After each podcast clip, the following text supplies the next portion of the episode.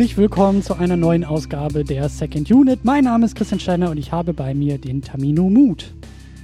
Hey, hey, Marriage Police, pull over. Ja, das war schon ein Zitat aus dem Film, was ich sehr geil fand. Ich wollte gerade ein Wortspiel mit deinem Nachnamen machen. Ich wollte gerade irgendwie fragen, ob wir auch Mut brauchen, um uns mit Nick Cage zu befassen. Das habe ich ja noch nie gehört. Derartige Wortspiele. Deswegen bin ich ja hier, um die originellsten aller Wortspiele zu machen. Ja, ich hätte jetzt eher gedacht, ob wir uns heute quasi in einen Käfig begeben, auf, aus dem wir nicht so schnell wieder rauskommen. Mhm. Aus einem Käfig der Awesomeness? Arguably.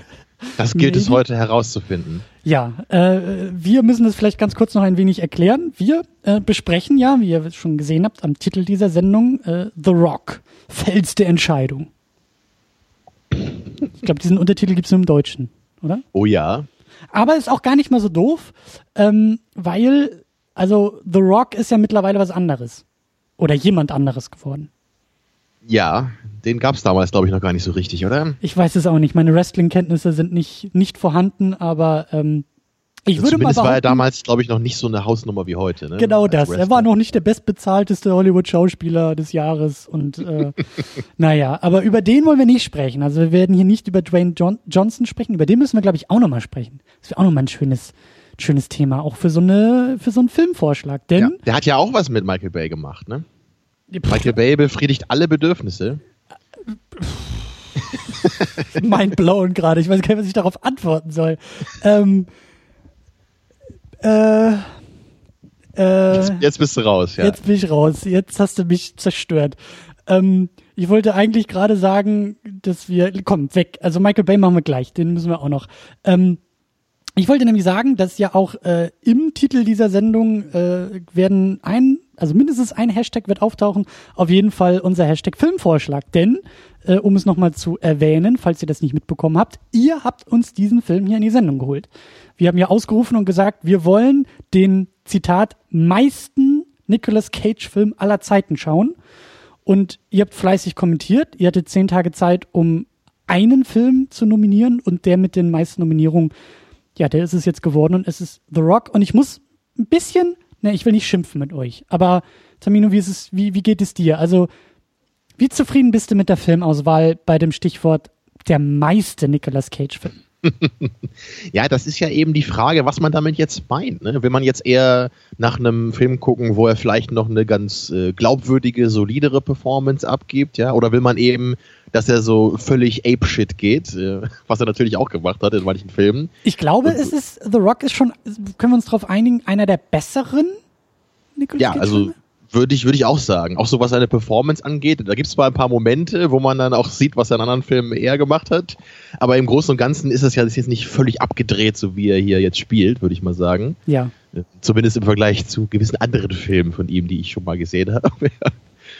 ja. Ja, aber ich, also ich, ich will jetzt nicht sagen, dass ich unglücklich bin über die Filmwahl, so, also, weil The Rock habe ich früher auch oft und gerne geschaut und jetzt aber seit vielen Jahren äh, zum ersten Mal wieder.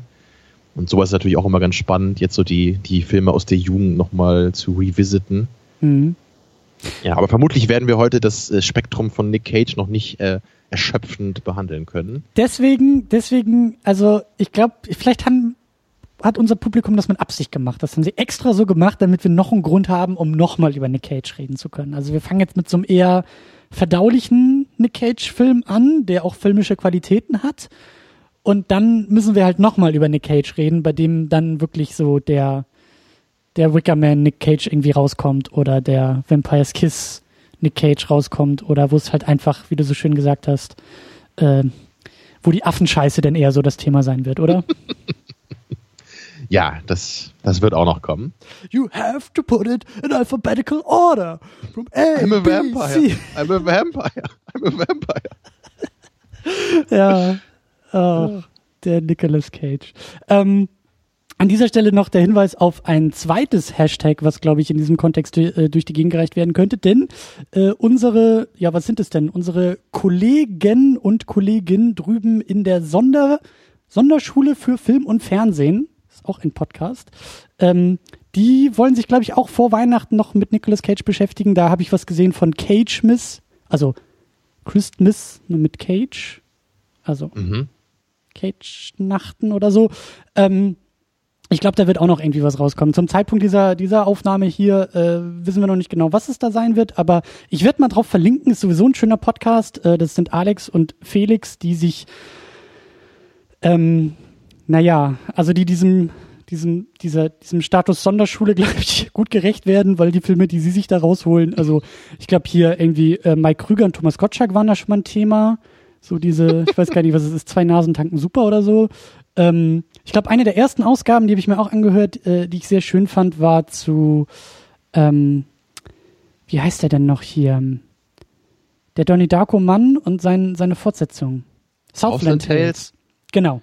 Den haben sie, glaube ich, drei Stunden lang besprochen und äh, eher ähm, den Glauben an die Menschheit verloren, den Glauben an den Film verloren. Also es ist sehr unterhaltsam, sich anzuhören, wie die beiden sich da durcharbeiten und quälen. Und ich glaube, dass da was mit Nicolas Cage auch noch vor Weihnachten passiert. Deswegen hört da mal rein und äh, ich bin auch gespannt, was es genau sein wird. Tja. Ich glaube aber nicht, dass es The Rock ist. So viel, so viel schon mal vorweggenommen. Ja, aber wir beide, wir werden heute äh, Nick Cage erstmal so ein bisschen ans Ende verschieben, denke ich, damit wir dann ja. genug Zeit haben.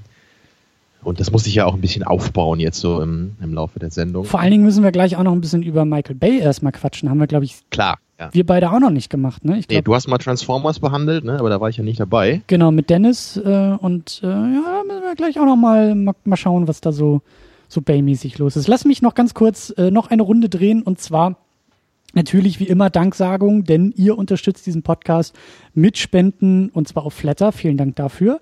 Und vor allen Dingen auch bei Patreon. Und das machen Walter White, Michi W., Stefan Manken, Jonas Mapace, Jota, Tahitisu, Rochus Wolf, Christian Schmickler, Sultan auf Swing, Ulf P., Markus Heimitschlager, David Noack, Florian Priemel und Thomas Jaspers. But you have to put it in alphabetical order. Ich habe es jetzt eher in die Höhe, in die, in die Spendenhöhe gepackt, aber ja, natürlich, natürlich. Ich habe alles falsch gemacht an dieser Stelle. Ich glaube, ich bin auch ein Vampir. Ja. Oder so. Du hältst dich auf jeden Fall schon genug im Keller auf, glaube ich. Hm. Hm. Im vierten Stock. Ähm, Tamino, wenn wir über The Rock sprechen, und das wollen wir und das werden wir jetzt tun, dann müssen wir, glaube ich, auch darüber sprechen, was für eine großartige Faszination du mit Alcatraz und San Francisco hast. Ich weiß noch, als ich letztes Jahr da drüben war und nicht Alcatraz besucht habe und mir keine Verfolgungsjagd durch die Straßen von San Francisco geliefert habe, dass du sehr enttäuscht warst mit mir. Ja, da hast du absolut recht, weil wenn man schon mal in San Francisco ist, der vielleicht hübschesten Stadt auf dem Erdball, äh, zumindest was ich von Bildern so gesehen habe. Ja, also die Wirklichkeit äh, ist ein bisschen dreckiger. Ich denke, wie, wie in jeder Stadt gibt es natürlich die schönen und die hässlichen Ecken. Ja, aber natürlich eine, eine Stadt, in der so legendäre Filme wie The Room gedreht wurden. Ja, Absolut. Meine, da, da, das ist natürlich der erste Film, der einem da, der einem da einfällt. Ja. Ja, aber wirklich, das ist das, was du sagst, ist genau richtig. Einerseits eben die Verfolgungsjagden, die man sich irgendwie in GTA San Andreas da geliefert hat oder, oder früher noch in einem der Driver-Spiele der Playstation. Das, äh, das habe ich halt immer noch so wirklich ganz tief in meinem Herzen verankert. Ja, weil das sieht man ja hier auch einmal bei The Rock. Da gibt es ja auch so eine Verfolgungsjagd hier mit so einem, mit so einem Hammer, wo Sean Connery durch die Stadt düst.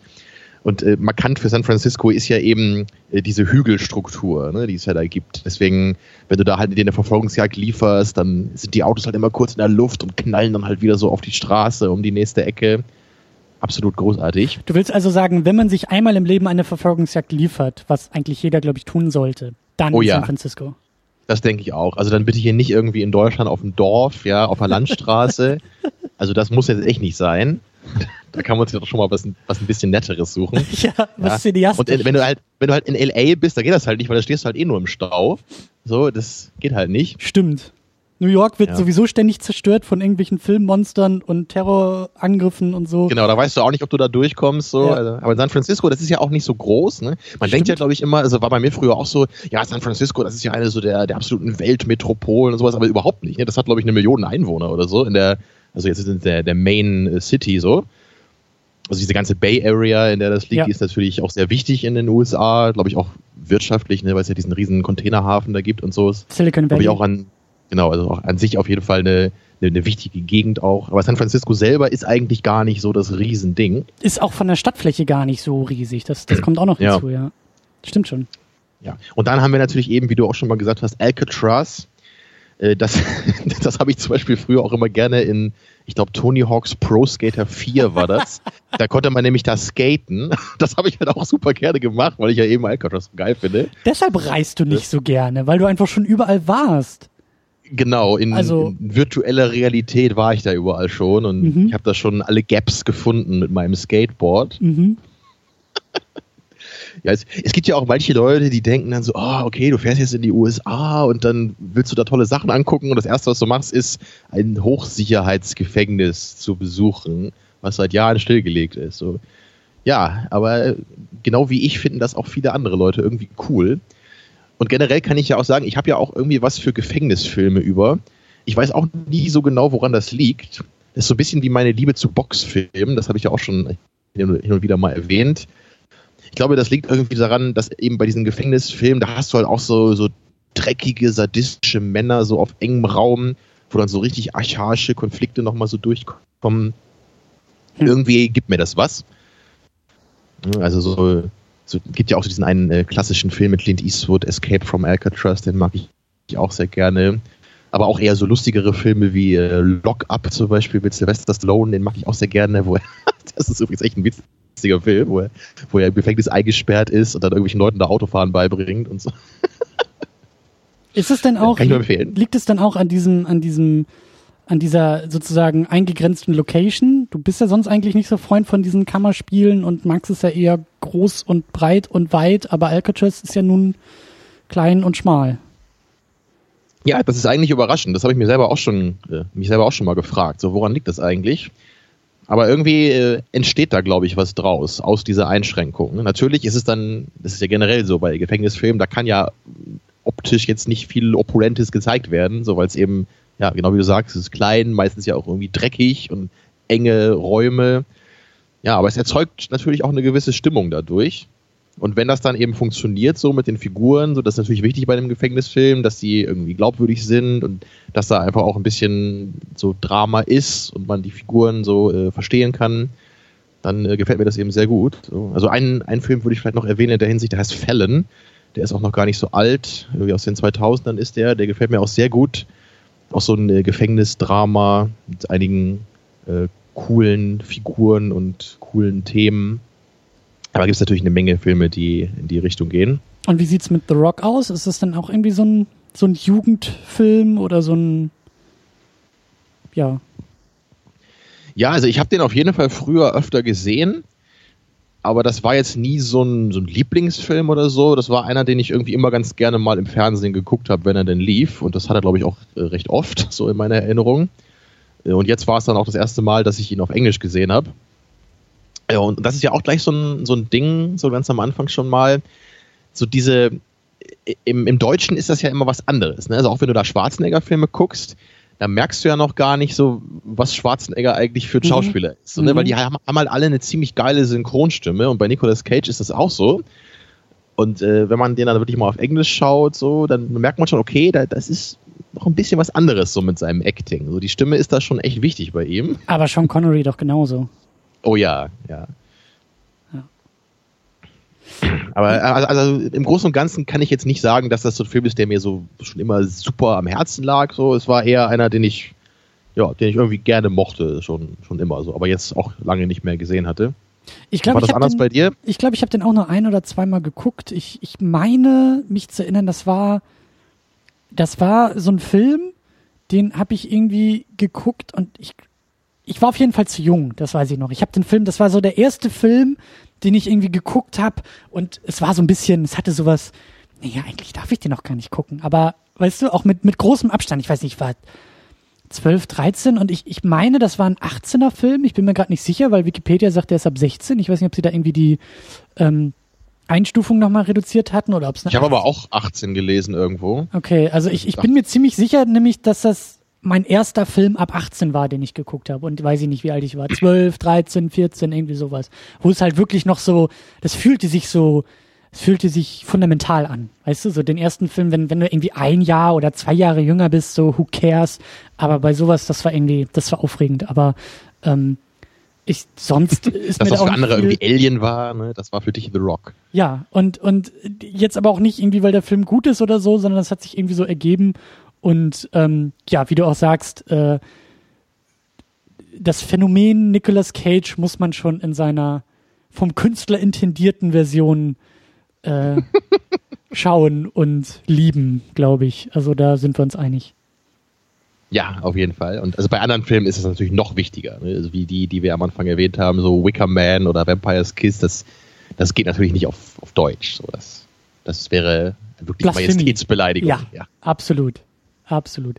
Ähm, ja, dann lass uns mal zum, zum Plot, zum Film, zur Handlung irgendwie kommen. Was, was, was, was geht denn da ab bei The Rock? Was geht denn da ab? Ja, bei Michael Bay geht ja immer eine Menge ab. ja. Und Ja, ihm geht auch einer ab bei seinem Film. Ja, obwohl The Rock ja echt auch, was ich gar nicht mehr wusste, der ist ja, glaube ich, fast zweieinhalb Stunden lang. Ne? Also das ist ja auch so ein Ja. Michael Bay Trademark. So, äh, Eigentlich macht er ja immer so relativ äh, platte Actioner, die nicht so viel Plot haben, aber trotzdem gehen die immer so weit über zwei Stunden. Das sind die Zeitlupen. Das sind einfach immer die Zeitlupen. Genau, wie, wie Baywatch the Movie, ne? Oder wie war das bei Futurama? Der erste Film, der komplett in Zeitlupe gedreht wurde. ja. gut. Was haben wir hier an Plot? Ne? Eine, eine Truppe, ja, Terroristen kann man vielleicht sagen. Es sind ja so Ex-Army-Leute, ne? so, ein, so ein General, der sich da verselbstständigt hat, gespielt von Ed Harris. Der bringt äh, ein paar chemische Waffen in seine Hand.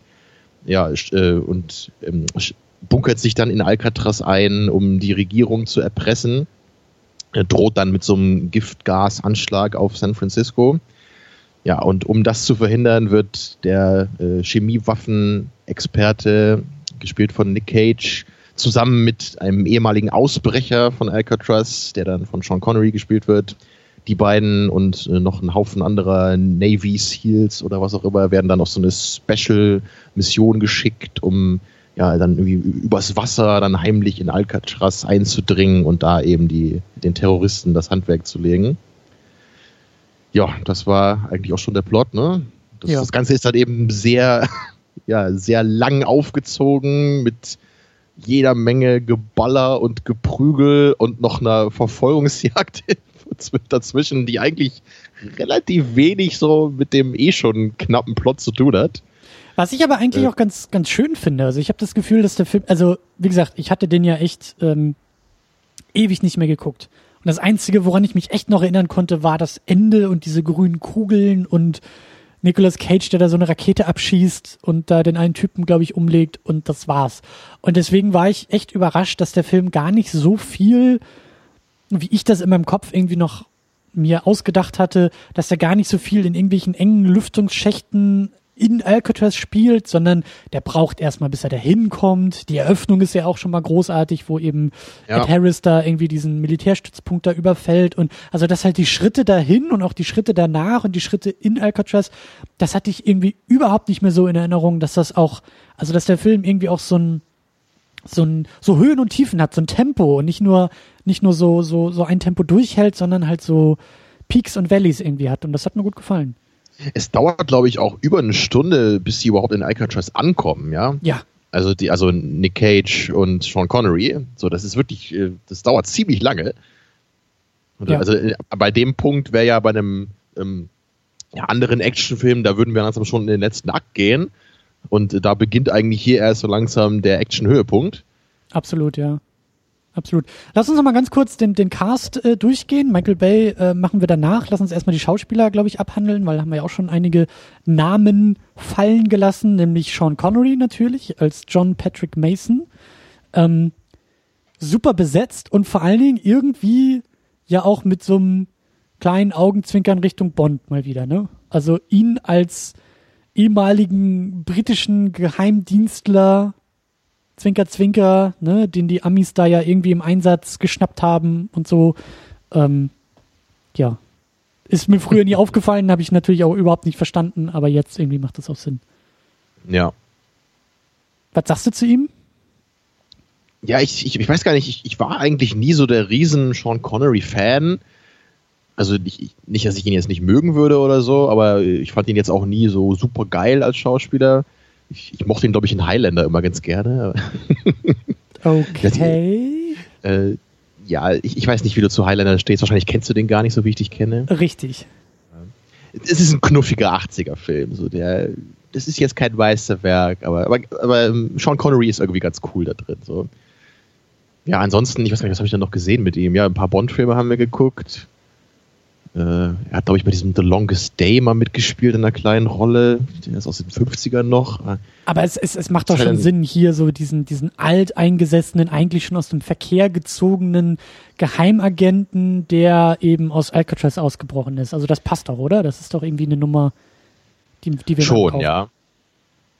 Ja, da, da ist er auf jeden Fall gut besetzt. Er erinnert mich hier so sehr stark an äh, Billy Connolly in The Boondock Saints, falls du dich daran noch erinnerst, weil er halt auch diese, diese langen grauen Haare am Anfang hat und dann so mit so ganz vielen Ketten erstmal so aus seiner Zelle geholt wird. Ja, genau wie das da eben auch äh, der Fall ist. Ähm, aber natürlich war The Rock äh, vorher schon draußen. Mhm.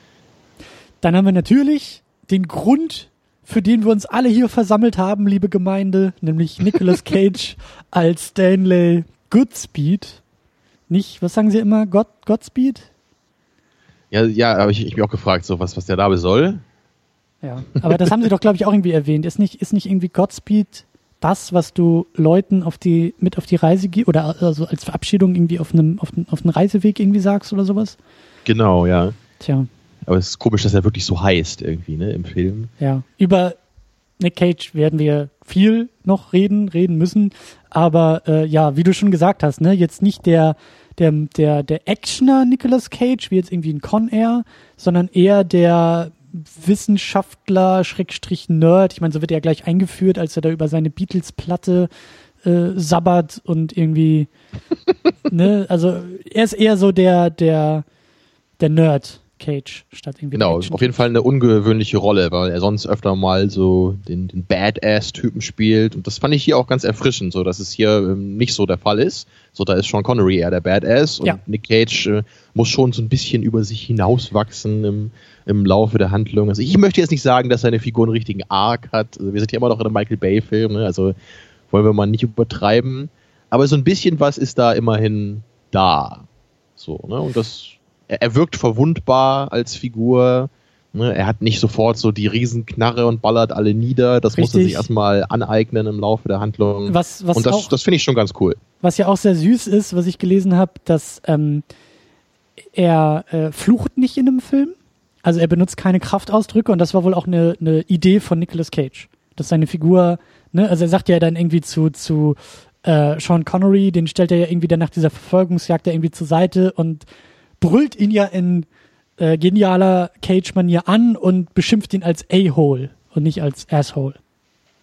Und äh, wie gesagt, das war wohl, war wohl eine ganz bewusste Entscheidung von Nicolas Cage, seine Figur so ein bisschen so, ja, wie soll man sagen, ähm, zu entschärfen. Entschärfen ist gut. Also nicht, nicht inkompetent, aber so ein bisschen zu entmännlichen auch auf eine gewisse Art und Weise. Ne? So einer, das passt der, ja auch gut zu seinem, seiner Figur. Ne? Die entschärft eben. ja auch. Eben, ne? eben. Eben.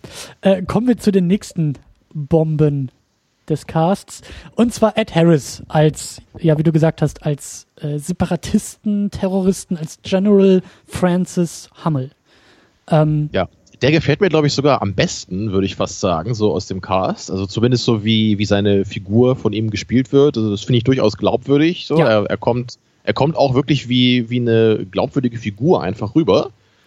Und auch das hat mir sehr gut gefallen. So der, der Villain im Film ist hier halt nicht jemand, der einfach nur permanent rohes Fleisch isst und alle umbringen will, sondern er wirkt wie jemand, der wirklich so ehrenhafte Motive hat, aber eben so jetzt an seine Grenze gedrängt wurde und deswegen jetzt bereit ist, sogar zu solchen Mitteln zu greifen. Ja, und, auch am Ende, da sieht man ja so, als dann, als er dann ja plötzlich auch gedrängt wird, so von seinen Leuten, jetzt feuer diese Rakete ab, sonst hören die Regierungstypen eh nicht auf uns und dann dann will er das aber nicht machen, ne, sondern besinnt er sich doch noch eines Besseren. Also finde ich schon schön gemacht, so dieser, die ganze Villain-Geschichte. Absolut. Ich finde, er und ähm, Sean Connery verkörpern, so blöd wie dieser Begriff ist, aber haben so dieses, dieses Gravitas an sich, so ein bisschen diese Autorität, so ein bisschen dieses Erhabene, ähm, diese Präsenz. Nick Cage jetzt nicht, meinst du, ja? Hier, hier nicht. Hier nicht. Also ich kenne leider ja auch nicht alle Filme von und mit ihm, aber ähm, hier so ein bisschen weniger. Ne? Wie du so schön gesagt hast, Nick Cage ist entschärft, während die anderen schon sehr, sehr gefestigt und sehr wichtig auch irgendwie sind und das auch tragen und verkörpern und das brauchen die Figuren auch, wie du gesagt hast.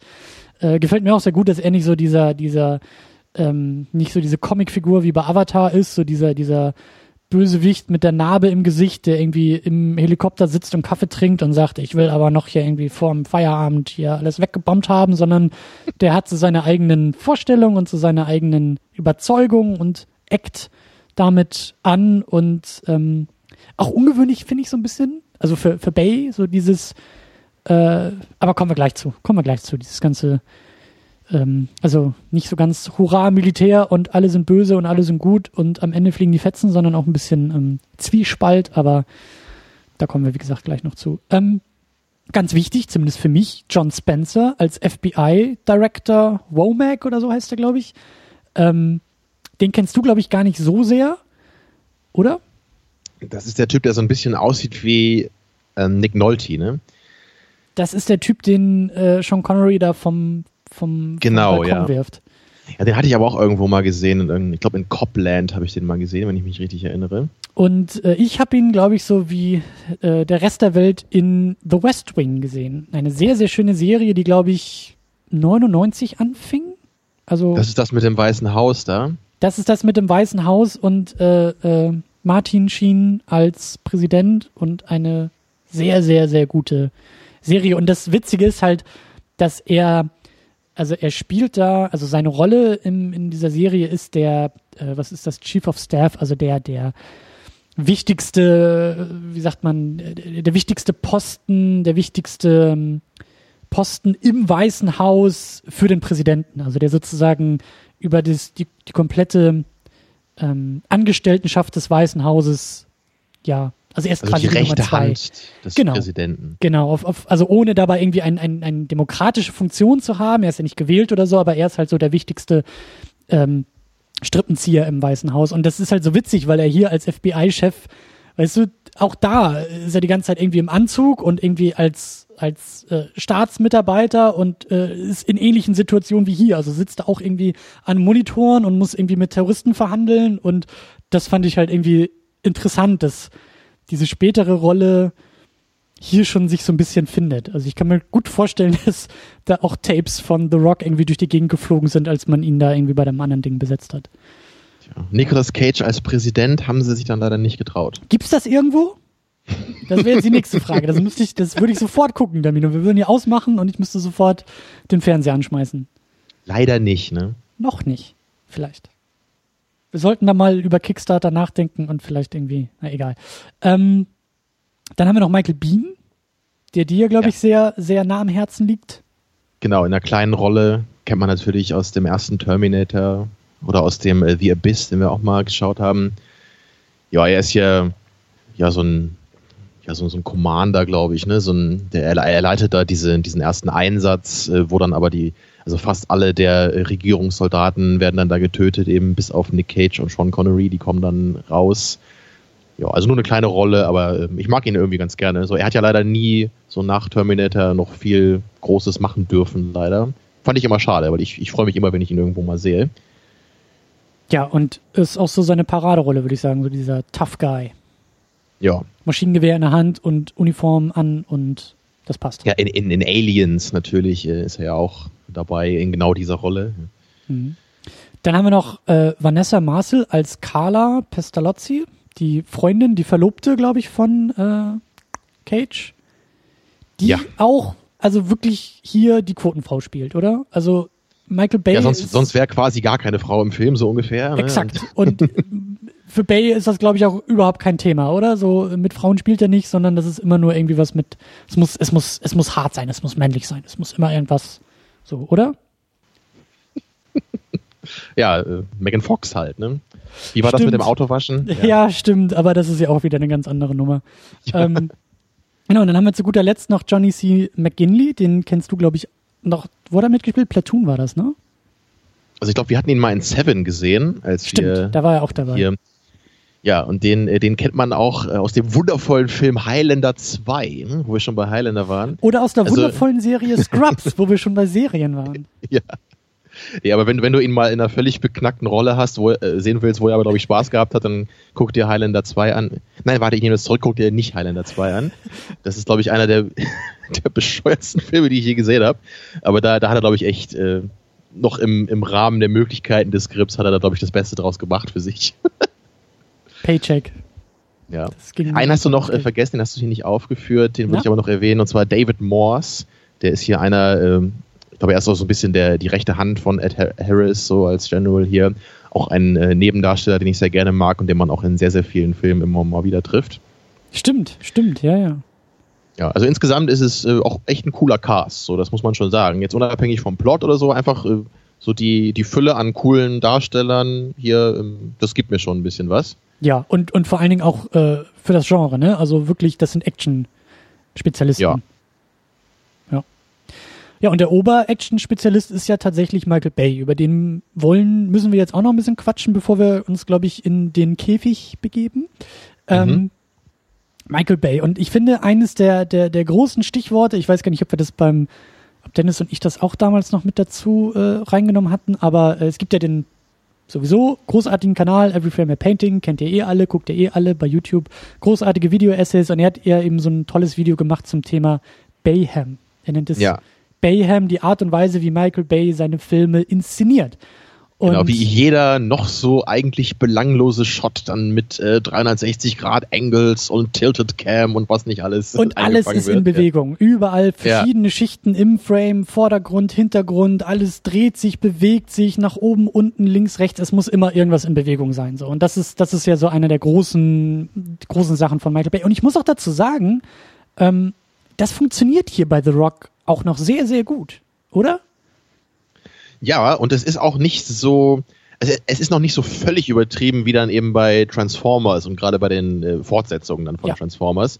So, das ist hier so in manchen Momenten, wie zum Beispiel bei dieser Verfolgungsjagd, da, da ist es dann schon ein bisschen viel, finde ich, so mit, mit dem hektischen Editing. Und so und, und ein paar Momente, so wie zum Beispiel ganz am Ende, als Nick Cage dann diese, diese Fackeln da einmal anzündet, um diesen äh, Flugzeugen Absolut. dann zu signalisieren, jetzt, äh, ihr müsst Alcatraz nicht zerstören, ich hab's geschafft, so.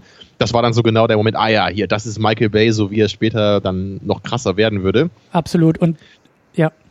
Ja, aber so in den, in den Action-Momenten, da hält es sich hier noch so einigermaßen in Grenzen, ja, zumindest im Vergleich zu seinen späteren Werken. Ich meine, Michael Bay, da muss man auch irgendwie das Stichwort Pathos mit dazu nehmen, ne? Und das ist mhm. hier ja eben auch vorhanden, aber alles noch so ein bisschen mit Handbremse und auch noch und auch noch eingeschränkter. Und ich habe jetzt auch nochmal nachgeschaut.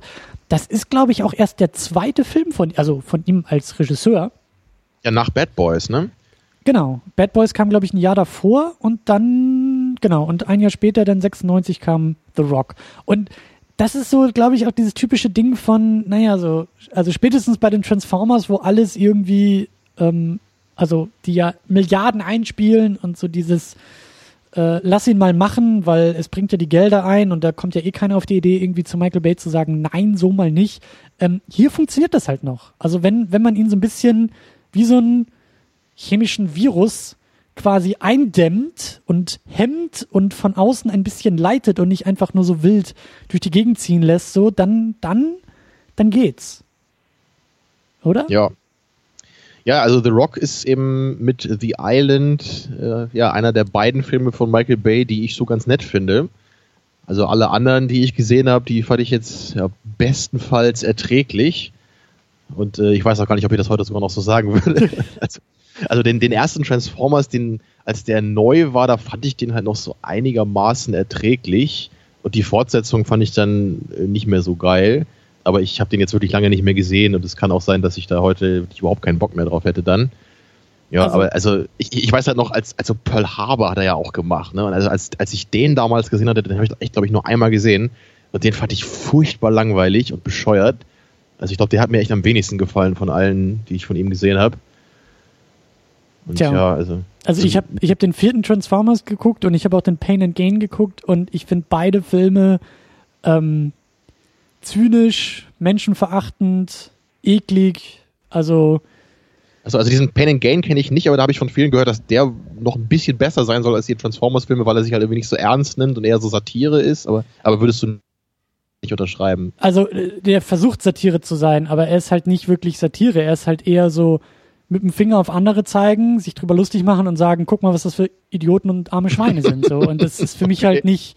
Also das meine ich so mit eklig. Das ist so so ja kannst du machen, aber dann bist du halt ein Arschloch. So und das ist für mich mittlerweile Michael Bay. Der ist halt irgendwie ja, irgendwie kein, kein cooler Typ, um es mal so auszudrücken. Und das ist er hier also, noch eher, finde ich. Also er hat ich, doch auch, glaube ich, 2015 oder 16 irgend so ein, sein, sein, war das sein letzter Film? Ich habe den auch nicht gesehen, ich weiß den Titel jetzt auch gerade nicht. Aber so ein, ja, genau, irgendein so Militärpropaganda-Ding. Ich weiß nicht, da hat nur der, der gute Arne hier von Enough Talk, der hatte ja. auch nur so einen leidenschaftlichen Verriss auf Moviepilot zugeschrieben, wo er auch meinte, so, das ist jetzt auch nicht mehr nur noch Scheiße, das ist quasi gefährlich hier, ja. was uns hier gezeigt wird. Ja. Ja, und also das, das ist halt auch echt was, was, was ich in diesen Transformers-Filmen auch wirklich äh, überhaupt nicht leiden kann, ist diese Militärpropaganda. Ja.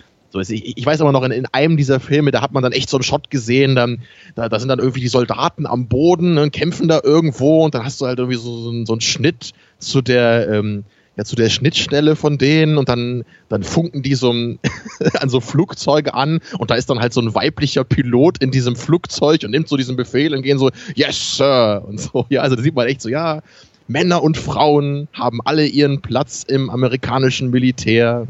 Und Oder einmal auch dieser Spruch, doch dieses, äh, das war glaube ich im ersten Teil noch, wo dann am Ende einer sagt so, du bist jetzt Soldat, mein Junge, und dann gibt er ihm irgendwie ein Gewehr in die Hand oder so. Ja, ja, ja, ja. Und das ist vor allen Dingen, es ist vor allen Dingen so diese, diese tragende Rolle des Militärs, diese, diese, wie du sagst, also Propaganda, finde ich, trifft es ganz gut. Das ist halt, ähm, also hier bei The Rock ist es eher so ein, ein Hintergrund also das, das ist eher, wie man so schon sagt, der, der Backdrop der ganzen Sache. Also es ist halt, es ist jetzt nicht elementar, also es ist schon wichtig, dass es auch das Militär ist, aber es ist ja auch irgendwie eine ganz andere Kommentierung, wenn jetzt der, der General sozusagen meutert und sagt, das, was wir da geleistet haben, wurde nie vom Militär und von der Regierung anerkannt und jetzt zahlen wir es ihnen zurück. Das ist ein, ein, ein, also das ist eine Graustufe, die Michael Bay später nie wieder eingenommen hat. So, sonst war es genau, immer später ganz wird klar, da gar nichts mehr hinterfragt. Ja. Genau.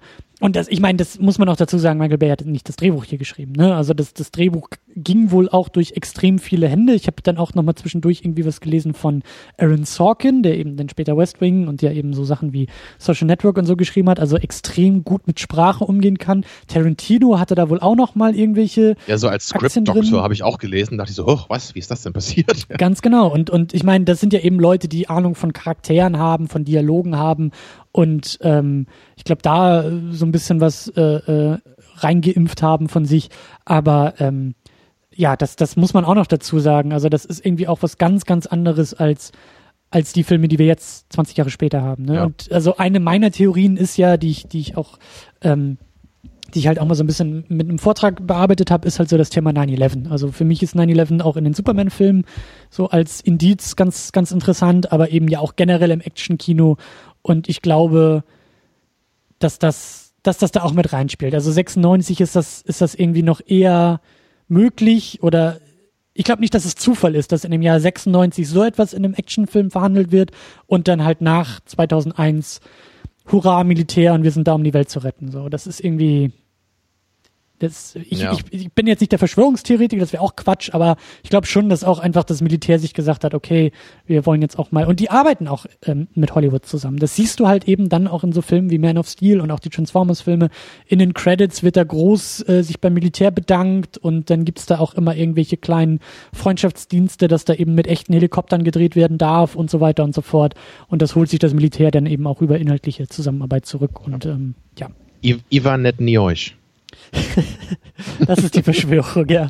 Ähm, was ich auch noch ganz interessant ja. finde hier ist, äh, und das auch nur als Randnotiz, ähm, kennst du Hideo Kojima? Nee. Das ist ein, ein Videospiel, eine Videospiel-Ikone, aber vielleicht sagt er ja Metal Gear Solid etwas. Mhm. Und ähm, ich habe das damals, glaube ich, bei dem Transformers Podcast versäumt zu sagen, aber hier jetzt nochmal, ich glaube, Kojima ist ein riesengroßer Michael Bay-Fan, weil Metal Gear Solid, das erste von 98, fängt fast so ähnlich an wie hier dieses ähm, wir schwimmen jetzt in Alcatraz rein, so dieses mit den Masken und mit dem Tauchen und so und so eine geheime Mission. Und genauso fängt Metal Gear Solid 1 an. Und ich glaube, dass er sich da eine ganze Menge von Michael Bay von The Rock abgeguckt hat. Später hat er sich ein paar Sachen von Transformers, so von der Bildsprache abgeguckt. Und ähm, ich glaube, da ist irgendwie schon so ein bisschen äh, Verbundenheit, zumindest im Geiste da. Ohne dass Kojima jetzt so einen Plattenscheiß macht, das ist alles ein bisschen wilder. ähm, genau, und dann ist natürlich auch noch Jerry Bruckheimer da, den wir zumindest kurz erwähnen müssen und wollen. Äh, absolute Action-Ikone, aber ich glaube mittlerweile gar nicht mehr so wichtig, oder? Ja, ich weiß auch nicht. Den Namen hört man natürlich öfter mal wieder. Also ich glaube, die 90er waren so seine Zeit. Also so Sachen wie eben jetzt hier The Rock und ich glaube, bei Matrix war er auch noch irgendwie mit drin. Kann sein, weiß ich jetzt nicht. Aber ja, die Hausnummer würde ich jetzt einfach mal so behaupten, in den 90ern für so Action, für Haut drauf. Okay, da weißt du mehr als ich. Also ich, ich habe den Namen natürlich immer mal gehört, aber. Naja, es ja. ist halt eben so, äh, ne, auf äh, Produzentenseite halt so der, der, der Action-Mann der 90er. Okay. Aber gut. Ähm, und Hans Zimmer ist natürlich noch dabei. Ja, ähm, den Soundtrack vom, vom Film fand ich auch ganz okay, muss ich sagen. Also das war jetzt nicht irgendwie herausragend oder so, aber ich fand das für so ein, für so ein Action hat das gut funktioniert, so, hat einen eingängigen Score. Ja. Gefällt, ja. Ja. Also ich bin jetzt ja auch nicht so der riesen Hans Zimmer Fan, aber ähm, das bin ich, glaube ich, dann eher von uns beiden. Aber ähm, was ich interessant fand, ähm, da müsste ich jetzt echt noch mal mehr ähm, mehr, mehr, mehr Arbeit so reinstecken, also weil das ein bisschen mehr ist als einfach nur mal kurz rumgoogeln. Ich glaube nämlich echt, dass sich der Soundtrack, also ich hatte echt den Eindruck, dass in dieser Hotelverfolgungsjagd-Szene da, die, die ja dann nach dem Ausbruch sozusagen passiert, ne, als Sean Connery da abhauen will, ähm, das klang voll wie das, wie die Titelmelodie zu äh, Flucht der Karibik. Also, ja, das habe ich auch einmal gedacht, ja, es, es klang ähnlich. Beides natürlich von Hans Zimmer und es ist ja auch bekannt, dass sowas äh, gerne recycelt wird, aber ja, das da, da gibt es doch auch so ein schönes Video von Every Frame a Painting zu und so wie Every Soundtrack is the same, so ungefähr. Ne? Genau. Wo er das genau. auch ein bisschen äh, verarbeitet, so, dass, dass sich heutzutage, ähm, ab wann jetzt heutzutage anfängt, ist die Frage, ne? aber dass, dass sich anscheinend wenig Filmemacher irgendwie trauen, mal wieder so, so Themes zu benutzen ne? oder so ein bisschen so, so ein bisschen mehr wie in den 80ern das war, so mit Indiana Jones und Star Wars, ne, solche, solche Musik, die so äh, im Kopf bleibt, richtig. Und vor allen Dingen halt eben auch mit temporärer Musik gearbeitet wird. Dass in der Filmproduktion erstmal im Filmschnitt gesagt wird, hier nimm mal irgendwie die Musik, die schon da ist, weil die wird dann nachher durch andere Musik ersetzt. Und dann wird halt oft von den, von den Regisseuren oder von ne, den, den Filmemachern dann irgendwann sich so festgefahren in diese eigentlich temporäre Musik, dass man sagt, zu den, zu den ähm, zu den Musikern so nach dem Motto, mach's mal genau so. Ja, genauso ja. wie das, was wir hier schon hören. Und dann wird ein bisschen verändert. Teilweise wird auch schon auf die temporäre Musik geschnitten, dass natürlich dann irgendwie der Takt auch wichtig ist. Und äh, dann hast du halt eben so Sachen wie, ähm, naja, die Musiker covern sich teilweise selber, weil, ne, so, wenn dann irgendwie die temporäre Musik genutzt wird, ist ja durchaus möglich. Und deswegen meine ich ja, das wäre jetzt echt mal so eine Sache, da müsste ich, oder müsste man noch mal tiefer reingehen, weil ich glaube echt, dass dieses Stück aus The Rock dann so benutzt wurde bei Fluch der Karibik und sich dadurch zur Titelmelodie entwickelt hat. Also ich, ich glaube, es war aber nicht, nicht genau die gleiche Melodie. Es war nur sehr ähnlich. Also so kam es mir zumindest vor. Ja, und da, da, ich sag ja, da müsste, da, da, da lohnt sich ein zweiter hinhalten. Blick, ja. Absolut. Vielleicht auch von Leuten, die da ein bisschen mehr Ahnung haben als wir in der Hinsicht. Absolut, absolut. Ähm, ja, lass uns vielleicht auch noch ein paar Sachen zum Film selbst sagen, bevor wir dann echt uns auf Cage stürzen. Ähm, ist schon, also wie gesagt, ne, so das ist noch so der, der, der gute Bay, das ist noch der Bay, der irgendwie ähm, zusammengehalten wird und irgendwie noch nicht so exzessiv geworden ist. Und, was du auch vorhin in der Vorbesprechung meintest, äh, für viele einfach auch ein absoluter Action-Klassiker. Oder? Ja, das habe ich jetzt auch nochmal gelesen. Ich gucke ja immer so ein bisschen so auf die Rezeption von Filmen, so bevor wir die hier besprechen. Und das war mir gar nicht so bewusst, dass anscheinend The Rock doch einen ziemlich großen Fankreis hat, so von Leuten, die echt sagen so, hands down, this is the best action movie ever. Und äh, obwohl ich den Film durchaus mag und äh, unterhaltsam fand, jetzt auch, auch bei der erneuten Sichtung, finde ich das jetzt doch ein bisschen, bisschen hochgegriffen. Also da, da kamen dann auch so Vergleiche mit Die Hard zum Beispiel, wo ich da jetzt schon sagen würde, also, also Die Hard ist jetzt schon noch mal eine Ecke besser, würde ich jetzt mal behaupten. Also da da macht mir die Action jetzt schon noch ein bisschen mehr Spaß und ich finde, die ist da jetzt auch ein bisschen besser in den Plot eingewoben. Also, also gerade hier, was ich vorhin schon meinte mit dieser Verfolgungsjagd, so das, das wirkt für mich jetzt so, die Verfolgungsjagd ist zwar irgendwie ganz cool und die macht auch Spaß hier, aber im Grunde hat die nichts irgendwie mit, mit der Haupthandlung zu tun. Also, also du, du, machst halt einen Film eigentlich, da soll es darum gehen, dass irgendwie auf Alcatraz diese Terroristen sind und dann so eine Special Ops Truppe das infiltriert aber natürlich müssen wir vorher noch mal eine Verfolgungsjagd haben, so äh, in San Francisco. Ja. Genau, und nur weil irgendwie Sean Connerys Figur hier noch mal mit seiner Tochter reden will, die er noch nie kennengelernt hat, weil er ja in sein Leben im Gefängnis verbracht hat. Und das, hat überhaupt nichts mit der gesamten Handlung zu tun. also ich, fand es irgendwie ganz knuffig. So, also nichts würde ich da jetzt auch nicht sagen, aber ja, ähm, ich weiß schon, was du meinst. Also man könnte diese dann doch wichtigen Charakterisierungsmomente auch anders ausdrücken als mit einer fetten Verfolgungsjagd durch San Francisco. Oder? Also, na, natürlich wird ähm, Sean Connerys Figur dadurch auch ein bisschen vermenschlichter. So, und sie liegt uns vielleicht ein bisschen mehr am Herzen, wenn wir dann sehen, hey, das ist nicht nur dieser Badass-Kriminelle, sondern der interessiert sich auch für seine Tochter, so, obwohl er die halt noch nie gesehen hat, aber er will sie irgendwie mal kennenlernen. Also im Grunde finde ich das ziemlich bescheuert, aber man könnte es halt so so sehen. Ich glaube, dass die Leute, die, die, ähm, oder anders, ich kann ja besser über mich selber reden. Mir ist das auch aufgefallen bei der Sichtung und ich musste da auch kurz an Stück langsam denken, einfach weil ich das Gefühl hatte, dass äh, The Rock diese, diese Stärke im Drehbuch hat. Also ich bin da auch bei dir, Stirb langsam eins ist da nochmal Meilen drüber, aber ich war überrascht, wie stark eigentlich das Drehbuch in diesem, in diesem Film ist. Also wie stark oder welche, welche Schichten da noch so obendrauf sind, die nicht unbedingt benötigt werden bei einem Actionfilm, die man dann aber doch nochmal so mitnimmt. Ja, also eben so die, die Figuren, die da nochmal alle ein bisschen mehr, also an allen Stellen einfach ein bisschen mehr haben, als sie haben müssten. Ja, also auch Nicolas Cage, der, der noch ein bisschen ähm, intensiver charakterisiert wird als in so einem klassischen Actionfilm. Und ich finde eben das, das Ende zum Beispiel auch stark, als die beiden auseinandergehen und so, dass das irgendwie, also es gibt mehr Setup und Payoff und auch bei Figuren und auch bei Handlungen und auch bei Momenten und das ist irgendwie, das ist schon für, für, für so einen Actionfilm mehr als es sein muss. Ja, es ist ein bisschen mehr, als man das in anderen Filmen sieht, das stimmt. Aber um da jetzt zu sagen, das ist so selbst einer der besten Actionfilme aller Zeiten. Also das, das kann ich für mich jetzt einfach so nicht sagen. Und ich bin ja durchaus Actionfilm-Fan. Also natürlich ist bei dieser Diskussion immer schwierig, wenn man sich jetzt fragt, so was ist der beste Actionfilm? Dann, dann muss man ja eigentlich schon mal wieder definieren, so was ist eigentlich ein Actionfilm? Ne? Das ist ja wieder die, die Genre-Debatte. Und zum Beispiel äh, fällt mir da immer Heat ein. So, weil Heat ist natürlich ein Actionfilm, formal gesehen, weil der viele Action-Szenen hat, die auch toll sind Andererseits klingt es manchmal so, wenn man sagt, Heat ist nur in Anführungsstrichen ein Actionfilm. Also dann klingt das so, als würde man den Film nur gucken, weil man die Action-Szenen toll findet und der Rest ist eigentlich nur so, so da, weil es ganz nett ist oder weil es die Action-Szenen so ein bisschen in Kontext setzt. Und so ist es bei Heat ja gar nicht. Also Heat ist in allererster Linie einfach ein großartiger Film, der halt auch geile Action-Szenen hat. Also entweder meint man Actionfilm jetzt so, ja. oder man sagt bei Actionfilmen wirklich jetzt eher, so, wo ich jetzt zum Beispiel bei den The Raid-Filmen wäre, da würde ich jetzt sagen, da geht es eigentlich in erster Linie um die Action. Da ist zwar auch immer ein bisschen Plot dabei, aber das ist jetzt nicht der Hauptgrund, warum ich mir diese Filme angucke, sondern einfach, ähm, also ich merke es bei mir einfach, ne? wenn, ich, wenn ich halt Bock habe auf geile, toll gemachte Martial Arts Action, dann greife ich mir die The Raid-Filme aus dem Regal.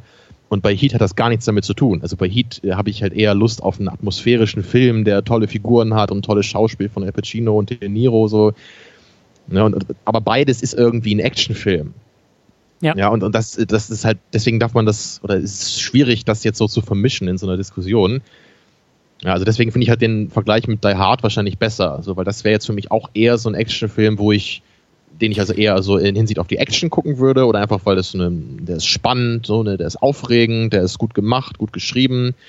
Aber äh, das haben wir damals ja auch diskutiert, ne, so da, da ist jetzt für mich halt nicht, so emotional jetzt so viel dahinter, wie es bei Heat ist, sondern das ist eher ein Film, der mich dann unterhalten soll.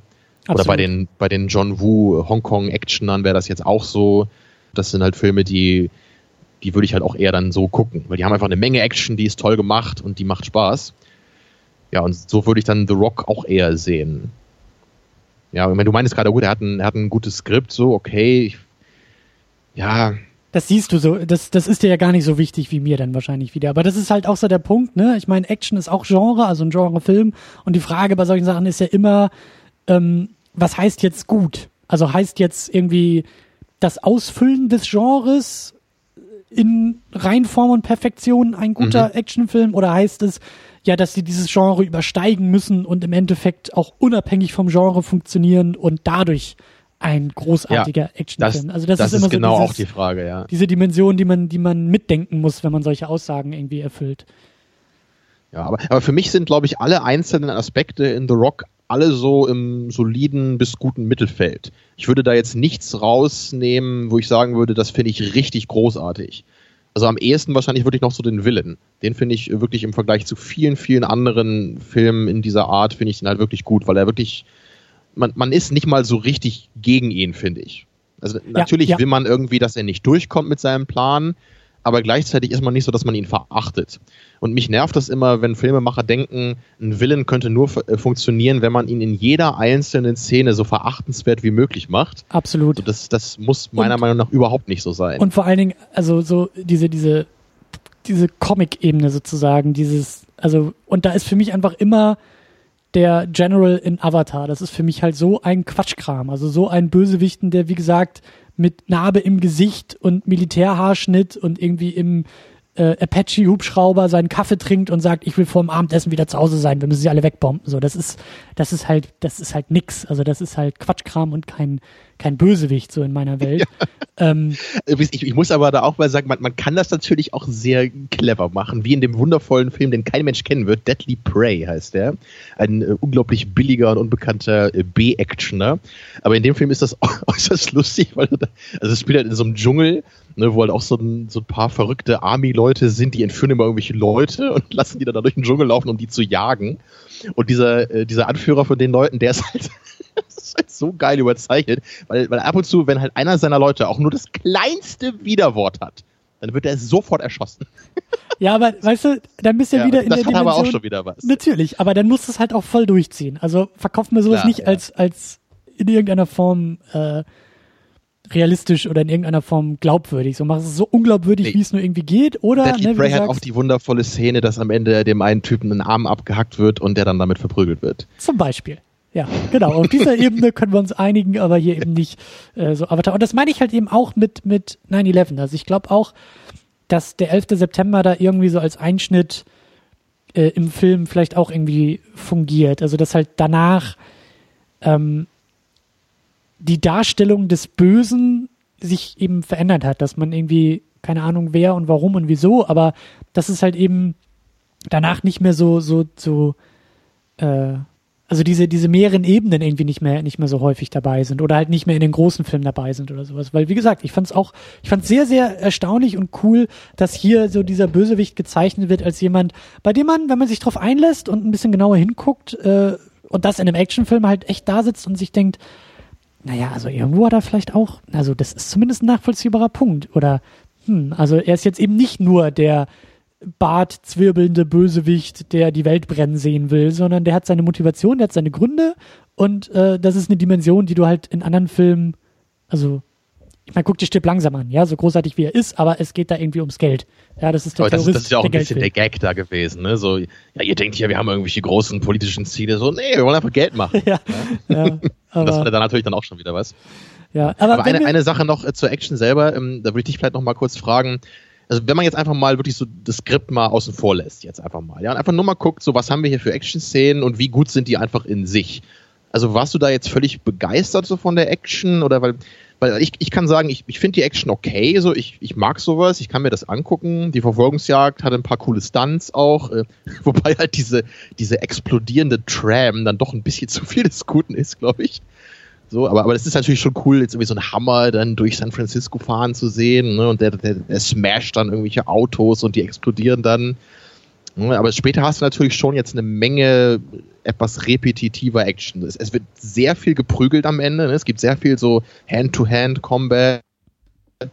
Dann zwischendurch gibt es eben ja harte Typen mit großen Knarren, die sich gegenseitig beballern. Aber das ist jetzt für mich nicht so, so richtig großartig. So. Also sowieso die, die Action bei John Woo-Filmen, so das ist jetzt schon noch ein bisschen was anderes, finde ich jetzt auch so von der Inszenierung dann. Deswegen würde ich halt auch sagen, ich, ich finde es eben solide. Oder habt ihr das jetzt schon wirklich sehr gut gefallen? Also was, was, was die Action selbst angeht, hast du recht. Also das ist jetzt für mich auch kein, kein, der, der, der übersteigt da jetzt nichts, der erfindet da nichts neu, der, der, der setzt da eben jetzt nicht auf bahnbrechende Innovation oder sowas, sondern wie du sagst, das sind schon eher so nette Action-Momente. Ich muss auch sagen, ich war echt dann mit dieser Wiederholungssichtung überrascht, dass der gar nicht so viel Action hatte. Also ich hatte den irgendwie mit mehr Action in Erinnerung, so. Also er hat schon eine Menge Action, aber dadurch, dass er so lang ist, ist es vielleicht dann gar nicht so viel im Verhältnis zur Laufzeit, wie man denken könnte. Ja. Aber ja, ähm, ja also äh, auf der Ebene bin ich bei dir. Das, da da, da finde ich den auch nett und okay. Ich finde halt eben so diese, diese Schichten in dem Drehbuch und in den Figuren und so, das, das ist für mich dann eher, das, das ist eher so meins. Genau, das war ja auch okay. Ne? So, ich meine nur, aber wenn ich, glaube ich, einen Film so als Kandidaten für den besten Actionfilm aller Zeiten so ins Gespräch äh, aufnehmen möchte, dann, dann muss das für mich irgendwie ein bisschen was Besonderes sein. Ne? Da denke ich dann wirklich also an Matrix 1 und 2. Das sind Action-Szenen, die habe ich halt damals noch nie so gesehen gehabt und die sind auch ja. bis heute teilweise unerreicht. Ja, oder sowas wie bei The Protector zum Beispiel, ne? wo es dieses äh, 8 Minuten Long-Take gibt, so was super aufwendig gemacht ist und toll choreografiert ist. Ne? Absolut. Also das ist, das ist dann schon noch ein äh, bisschen andere Liga für mich. So. Also, Absolut. Also wie gesagt, The Rock, gut geschrieben, solide Action, macht Spaß, unterhält. Aber ähm, so, es ist nicht für mich der Film, wo Superlative angebracht sind. Ja. Aber, und damit ist das eigentlich auch die perfekte Überleitung, ähm, gilt das vielleicht auch für das Genre des Nick Cage Films. das Genre des Nicolas Cage Films. Ja. Auch da habe ich mich zumindest ein bisschen vorbereitet jetzt nochmal. Ich habe nochmal äh, den Wikipedia-Artikel von Nick Cage äh, überflogen wow, oder? Was ja, mich, absolut. Was ich nicht alles auf mich nehme. Also was ich erstmal äh, sehr cool finde und was ich wirklich überhaupt nicht wusste vorher, also Nicolas Cage heißt gar nicht Nicolas Cage, sondern er heißt ja. Nicolas Kim Coppola. So, und dann lese ich das und steht da Coppola. Hm, den Namen haben wir doch schon mal gehört, oder? Ja, ist ja wahrscheinlich nur irgendein so Zufall. So, nee, ist kein Zufall. Der Typ ist wirklich äh, verwandt mit Francis Ford Coppola, ist nämlich äh, sein Neffe. Ja, also Francis Ford Coppola ist Nick Cages Onkel das äh, finde ich schon mal interessant, weil ich das nie gehört hatte vorher. Und natürlich auch so, wenn man jetzt äh, deren beide, deren beides filmisches Schaffen so vergleicht, dass das wirklich schon durchaus andere Bereiche des Films, wo man sie jetzt finden würde. Ja, also das fand ich schon mal ganz bemerkenswert. Und was dir auch natürlich besonders gefallen wird, ich könnte mir auch vorstellen, dass du das vielleicht auch mal so machst, also Nick Cage hat ja anscheinend zwei Kinder. Absolut. Und äh, hast du auch gelesen, okay, ja, sein, sein zweiter Sohn heißt äh, nämlich Cal L. Coppola Cage. Also das würde ich meinem Kind niemals antun. Ich würde meinen Du Sohn würdest ihn Sort nennen. Ja. damit der Junge eines Tages zu mir kommt und sagt, Knie nieder vor Sort. ähm, äh, nee, also die, die Superman-Namensgebung ist tatsächlich für meine Tochter äh, vorgesehen, aber das ist was ganz anderes. Ähm, Supergirl. Äh, Kara. Kara heißt sie ja mit Vornamen. Egal. Ähm, ja, Nicolas Cage ist ein riesengroßer Superman-Fan und da gibt es ja auch eine Dokumentation, die ich immer noch auf der Watchlist habe, denn er sollte ja Mitte der 90er auch tatsächlich Superman spielen. Ja, in einem Film von Tim Burton, glaube ich, ne? Genau. Und ähm, da, also ich hoffe ja, dass sie da in der Schweiz in diesem, in diesem, in diesem Forschungslabor tatsächlich auch Paralleluniversen aufmachen, weil ich will unbedingt in das Paralleluniversum reisen und sehen, wie die Welt aussieht, in der Nicolas Cage einen Superman gespielt hat. Und ich Hast du mir das Film auch mal erzählt, sehen. dass es da auch so diese Concept Art gab, wo er dann irgendwie so lange Haare auch hatte oder ja, so? Ja, das war Superman in den 90ern. Zu dem Zeitpunkt, wo sie es gemacht hatten, war das auch so Thema. Also das wäre gar nicht, also es war, wenn man so will, dass abgefahrene, was Nicolas Cage ist und die, also es gibt ja auch Bilder mit dem Kostüm und sowas alles und das, das hat zu dem Zeitpunkt noch einigermaßen Sinn gemacht, weil das gar nicht so weit weg von den Comics war. Die Comics hatten also Mitte der 90er echt so, äh, das war ja gerade die Phase, als sie Superman getötet hatten und wie er dann wieder zurückkommt und das war sehr, sehr wild und in diese wilde Phase hätte Cage auch durchaus reingepasst. Deswegen will ich unbedingt sehen, wie das irgendwie ausgegangen wäre. ähm, Aber ähm, ja, er ist ein riesengroßer Superman-Fan und er hat auch seine, seine Erstausgabe von Action Comics irgendwann mal, glaube ich, für 2, irgendwas Millionen verkauft, äh, weil er irgendwie, glaube ich, Stress mit der Steuer hatte oder so. Aber er ist ein riesengroßer Comic-Fan und Comic-Sammler und ähm, ja, wollte Superman spielen und er hat dann ja auch äh, den Ghost Rider nachher gespielt. Ja, den habe ich auch mal gesehen, zumindest den ersten Film. Ja, siehst du, ich, ja, ich habe hab mir neulich, ich hab den neulich gesehen, angeguckt. Genau, das habe ich gesehen, dass du von dem wohl nicht ganz so angetan warst, um es mal vorsichtig zu sagen. Man könnte auch sagen, dass das ein riesengroßer Haufen stinkender Scheiße war, ja. so, dieser Film. Also, aber der erste war ja auch nicht sonderlich toll, aber äh, anscheinend war der im Vergleich zum zweiten dann noch ziemlich geil. Also, der zweite ist halt von diesen Crank-Machern. Ich weiß nicht, ob du diese Filme auch? gesehen hast. Ich glaube nicht. Also. Der, der, der zweite ist halt echt, ähm, also der, der, der zweite, also er kommt da überhaupt nicht irgendwie zur Geltung. Also er, er liest ein Voice-Over teilweise vor, was so geil ist, weil das, also das ist halt dann, das ist der gute Cage. Das ist der Cage, der nicht weiß, wo, wo Punkt und Komma ist und wie man es betont und das klingt alles so abgefahren, aber es ist halt zu kurz. Und dann ist es auch so, die Momente, in denen er dann irgendwie abdrehen kann, sind auch zu kurz in dem Film. Und dann hast du einfach miese Kameraführung, miese Schnitte, miese Action, schlechte CGI. Und das ist einfach nur, also wertloser Müll ist das. Und ähm, also auch ein, ein abgedrehter Nicolas Cage ist da nicht ab, abgedreht genug und hat zu wenig Screentime und sowas. Ja. Tja. Ja, aber noch ein bisschen zu seinem filmischen Schaffen so insgesamt was bei Nicolas Cage auf jeden Fall cool ist äh, insgesamt, ist, dass er wirklich sehr, sehr viele verschiedene Sachen gemacht hat. Also sowohl was die Genres angeht, als auch einfach so was die Leute angeht, mit denen er zusammengearbeitet hat. Weil das muss man sich echt mal auf der Zunge zergehen lassen. Ne? Er hat ja, er hat halt Filme mit David Lynch gemacht, mit Werner Herzog, jetzt heute mit Michael Bay hier. Ja. Bei, bei Martin Scorsese war er auch einmal dabei. Äh, eine Hauptrolle bei den Coen Brothers hat er gehabt. Also es ist wirklich, äh, durch die Bank weg bei ganz vielen verschiedenen Regisseuren. Ja, und er hat halt auch wirklich, was Genres angeht, natürlich, man kennt ihn größtenteils so als äh, Actioner-Schauspieler, aber er hat auch früher irgendwelche Liebeskomödien gemacht, dann halt eher so abgedrehte Psychofilme wie eben diesen Vampire's Kiss ne, oder den, den Bad Lieutenant von Werner Herzog, wo er halt einfach nur völlig abdreht und diesen Bad Lieutenant habe ich auch noch mal äh, kürzlich gesehen, der war ja hier auch so mit in der engeren Auswahl bei der Abstimmung. Äh, das also ich weiß nicht, ob ich den Film wirklich gut fand, aber auf jeden Fall ist Nick Cage großartig in diesem Film. Es gibt einige Momente, wo man wirklich nur laut auflachen muss. Ja. Und äh, in einer, in einer Szene, da halluziniert er irgendwie von singenden Leguanen. Und das ist äh, in der Tat etwas, was ich so noch nicht in einem Film gesehen habe. Also ja. allein in der Hinsicht lohnt sich das schon mal. Ja, und dann hat er halt auch eher so, so ein bisschen äh, düsterere Filme gemacht, wie diesen 8mm. Ich weiß nicht, ob du den mal gesehen hast. Mhm. Das ist ja wirklich so eine ganz andere Materie. Also da, da, da suchen sie so einen Snuff-Film, ja, so einen Film, wo irgendwie jemand umgebracht wird, so aus sexuellen Motiven. Und dann äh, kommt er da in diese dreckige Untergrund-Society rein, so als Privatschnüffler. Ja, also auch so eine Rollen hat er dann gemacht, ne? Und gleichzeitig aber eben welche abgedrehten Comedies. Ja? Oder dann mhm. eben sowas wie, wie, wie Face Off, ja, so John Woos äh, Hollywood-Film, ne? wo er auch so völlig abdreht. Ja. Der ist echt ganz witzig, der Film. Vielleicht kennst du den. Ja, den kenne ich. Ähm, der der wäre eigentlich auch ein geiler Kandidat gewesen nochmal. Ja, also für, für weil, weil halt sowohl, also John Travolta und Nicolas Cage, die dann im Laufe des Films jeweils ja. die Figur des anderen spielen müssen. Ja. Das, das kann natürlich nur geniales Overacting erzeugen. Absolut. Hast du mal City of Angels gesehen? Nee, nee, nee, Snake Eyes, Snake Eyes meine ich. Das ist der, der Brian De Palma Film. Genau, Snake Eyes hatte ich sogar mal auf DVD früher. Ja, den fand ich allerdings nicht so toll. Der hat ja auch dieses berühmte Long Take am Anfang, was ja, glaube ich, äh, so zehn Minuten oder so äh, ja. mit, mit versteckten Schnitten, glaube ich, gibt es da, ne? aber es ist trotzdem so ein quasi Long Take. Ja. ja. Aber den habe ich echt kaum noch Erinnerungen. Hast du, ja, mal, hast du mal Adaptation gesehen? Stimmt, den gibt es natürlich auch noch, ja. Den habe ich erst kürzlich gesehen äh, und das war so ein Film, wo ich eigentlich sofort danach dachte, den muss ich nochmal gucken, so weil ich den, glaube ich, nicht so richtig verinnerlichen konnte beim ersten Mal. Er ging mir genauso also für mich war es so, die, die erste Hälfte fand ich ziemlich cool und da fand ich sein Acting auch klasse.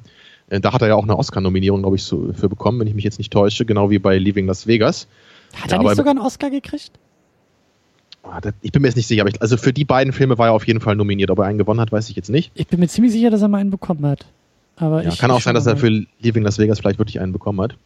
Ja, aber bei diesem Adaptation war es dann so, in der zweiten Hälfte hat der Film mich so ein bisschen verloren. So, Leaving, das ist ja wirklich Leaving so Las dieser, Vegas hat er, hat er bekommen, ja. Okay, gut. Ja, aber bei dem Adaptation ist ja so, das ist ja so, so, so ein super Meta-Film, ne, wo, wo dann ja äh, diese Figur von Nick Cage sich dann irgendwie selber in diesem Skript wiederfindet, was er da, was sie da schreiben soll, weil das ja gleichzeitig irgendwie die äh, Schreibeerfahrung von dem Macher Charlie Kaufman war, ne, der ja eigentlich diesen Film auch wirklich so schreiben sollte. Also äh, total abgefahren. Charlie Kaufman, der ja absolut großartig ist und Eternal Sunshine of the Spotless Mind geschrieben hat, so auch einer meiner mhm. absoluten Lieblingsfilme und zuletzt mit Anomalisa einen großartigen Stop-Motion-Animationsfilm gemacht hat. Also groß, großartiger Typ und der sollte ja echt irgendwie, ich glaube Ende der 90er, Anfang der 2000er, ein Buch, also ein, aus einem Buch ein Drehbuch machen da ging es dann irgendwie um irgendeinen so Blumensammler und irgendeine Frau, die das recherchiert und dieses Buch geschrieben hat. Und er sagte wohl selber, das, das Ding ist stinkend langweilig. Und, und er als neurotischer Drehbuchschreiber, der sowieso immer an sich zweifelt, war überhaupt nicht in der Lage, das irgendwie umzusetzen. Stattdessen hat er eben Adaptation geschrieben, ein Film, also ein Drehbuch über sich selbst, wie er eigentlich das Drehbuch zu diesem Buch schreiben soll. Ja. Und Nicolas Cage spielt dann Charlie Kaufman und das Buch, das Drehbuch wurde von Charlie Kaufman eben, also das Drehbuch zur Adaptation wurde von Charlie Kaufman geschrieben und angeblich von seinem Bruder. Diesen Bruder gibt es gar nicht, aber in dem Film taucht dann eben Nicolas Cage als Charlie Kaufman und als sein Bruder auf. Also ja. Nicolas Cage spielt da auch nochmal eine Doppelrolle und das sind so viele Metaebenen. Das ist schon echt, also ich fand den auch echt schwierig und anstrengend beim ersten Mal gucken. Also das ist echt so ein Ding, puh, ja, ja, aber fand ich auch cool, dass der Kaufmann das ja anscheinend dann auch wirklich so eingereicht hat, dieses Skript, ohne dann vorher genau zu sagen, was er da jetzt eigentlich gemacht hat. Ja. ja da muss man ja auch denken, so, okay, was ist das denn, das ich hier bekommen habe? Ja. ja, auf jeden Fall so in Hinsicht auf Nicolas Cage war das auch, äh, sicherlich eine seiner besseren Performances. So, das, das fand ich auf jeden Fall klasse beim Film. Ja, aber mhm. insgesamt, äh, der, der braucht auf jeden Fall noch eine zweite Sichtung. Ähm, sollen wir noch ein bisschen über Cage hier in The Rock quatschen, bevor wir noch weiter zum, zum Meta-Cage kommen? Ja, da, da habe ich ja ganz am Anfang der Sendung schon gesagt, so diese, diese eine kurze Line am Anfang fand ich schon mal sehr knuffig, wo dann seine Freundin eben sagt, so, hey, ich bin schwanger und na, wollen wir nicht heiraten? Und er, er sagt nur so, wow, wow, Marriage Police, pull over. das, das ist halt so eine, so eine irre Line, finde ich. fand auch einfach, dieser Moment war auch schon so geil, ja, dieses, auch da wahrscheinlich im Drehbuch schon sehr geil, aber wie er das dann irgendwie ja gemacht hat, als er dann erfährt, dass er da, dass sie schwanger ist und dann irgendwie, yeah, that was totally different. That was like seven seconds ago. Yeah, but that was totally different. Und also, ja. Aber es gibt, also erstmal so grundsätzlich finde ich, in einem Film blitzt da manchmal dieser Cage raus, über den wir gleich mhm. nochmal weiter quatschen, aber so dieses, ja, was macht ihn aus? Er ist so ein bisschen, er ist so, er ist unberechenbar, sein Spiel kann ja sehr unkonventionell sein und das ist es hier teilweise auch. Also die Art und Weise, wie er manche Dinge betont, wie er auch mit Energie arbeitet, wo diese Energie manchmal in welchen Momenten wie aus ihm rausbricht, ist einfach sehr, sehr einmalig. Dann gibt's halt eben diese ganzen abgedrehten Filme wie Wicker Man und so weiter, wo es irgendwie wahrscheinlich von vornherein so geplant und so gewollt war und was es vielleicht irgendwie dann auch erst reizvoll macht. Aber Nicolas Cage, was du ja auch schon erwähnt hattest, hat ja eigentlich auch, wenn man so will, eine ernst, einen, einen ernstzunehmenden Teil seiner Karriere, ja, mit Oscar-Nominierungen und mit, mit, ja, wie du gesagt hast, mit renommierten Filmemachern und hier ja eigentlich auch. Und dann, also das sind oft diese, diese, diese Momente, finde ich, wo er dann, also wo, genauso wie Bay, wo er noch so ein bisschen so zusammengehalten wird, wo er eben nicht purer Wahnsinn ist, sondern wo das manchmal so aus ihm raus blitzt. Und ich finde, hier gibt es eben auch so ein paar Momente, wie du gerade gesagt hast, aber auch später, als sie da dann irgendwie eingesperrt sind in Alcatraz und oh ja. der ein oder andere Wutausbruch von ihm dann irgendwie kommt oder er da irgendwie auf dem Boden liegt und so kurz vorm Wahnsinn irgendwie vor sich hin ähm, schwadroniert und äh, ja, aber es ist halt, es ist punktuell hier und es ist irgendwie, also je nervöser Cages Figur in dem Film ist, desto Nicolas Cage, würde ich sagen. ja, das, das, also sein, sein Schauspielstil ist ja eben das, was ihn so besonders macht. Und das kennt man eigentlich nicht so von anderen. Also er selber hat das, glaube ich mal, ich habe mir das hier nochmal angeschaut, er hat seinen, seinen Schauspielstil als nou, Nouveau Shamanic bezeichnet, was auch immer genau das bedeuten soll. Aber er hat wohl irgendwie gesagt, äh, ja, da muss ich mal irgendwie ein Buch drüber schreiben. Ja, habe ich auch gelesen. Weil, es, weil es wohl irgendwie so was äh, Schamanisches haben soll. Oder weil er das irgendwo bei irgendwelchen Schamanen, ich weiß nicht wo, irgendwie mal gesehen hat, so diese Art vielleicht sich auszudrücken oder so. Ja, ja. Das also ich würde es schon mal geil. Ich würde es wahnsinnig nennen, aber es ist mhm. auf jeden Fall etwas extrem. Also es ist so losgelöst vom Kopf. Es ist nichts. Es ist nichts ähm, auf, auf eine gewisse Art und Weise ist es unbeabsichtigt. Es ist halt eben nicht durchdacht, es ist nicht rational. Also ich sehe da keine, kein System oder keine rationale Entscheidung, da irgendwie eine Rolle anzugehen oder eine Szene irgendwie zu spielen, sondern das ist purer, ja, als ob er besessen irgendwie ist in manchen Momenten, oder? Ja, so wirkt es nämlich genau. Natürlich kann man das nie so genau von außen sehen, wie viel Konzept da jetzt drinsteckt oder nicht. Aber ich denke dann auch, so wenn ich jetzt Scarface angucke und dann hast du El Pacino, dann hat er halt diesen Puerto Rican Accent. So, das wird er sich dann antrainiert haben vorher, ne? dann wird er sich überlegt haben, genau, wie mache ich das, so, wie spiele ich diese Figur, zumindest stelle ich mir das so vor. Und bei Cage hat man irgendwie nicht das Gefühl, dass er so daran geht. Es ist das, vor allen Dingen, wirkt irgendwie unmittelbarer. Es ist vor allen Dingen bei Cage, ähm, das, das habe ich auch so ein bisschen äh, gelesen und der Punkt ist, es ist halt nicht auf Natürlichkeit also er, er, er emuliert jetzt nichts, sozusagen, er emuliert da nicht menschliches Verhalten, das wir aus der Realität kennen, was nahezu alle Schauspieler in ihren, in ihren Rollen doch tun, oder? Also auch ein, ein wie du gerade gesagt hast, ein Al Pacino in Scarface, der wirklich großartig ist in dem Film, legt ja großen Wert darauf, uns diese Rolle des kubanischen Drogenhändlers und des, des, des, des Megalomaniacs zu verkaufen, das tut er und das zielt, also das ist seine Absicht dabei und sein Spiel äh, zielt auf diese Absicht. Und ich weiß selten, was die Absicht bei Nicolas Cage ist. Also was, was versucht er uns da da? Und das, das kann man auch sehr, sehr positiv so sehen, oder? Das ist doch irgendwie auch etwas, das macht ihn ja so einzigartig, dass seine, dass diese, diese Moment, also ich finde diesen Clip, ich finde den wirklich so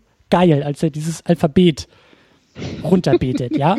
Was ist das? Also das, also das ist doch kein Mensch, den man so im Alltag irgendwie kennt. Und wenn, dann denkst du, der ist zugekokst und völlig wahnsinnig geworden. Das trifft es am ehesten. Das ist das erste menschliche Verhalten, was in Nicolas Cage zum Ausdruck kommt, aber oftmals ja gar nicht beabsichtigt ist, weil er irgendwie sofort dieses, diesen, diese Energie wieder zurückschrauben kann und irgendwie ganz straight in der nächsten Line ist, um dann wieder auszubrechen. Also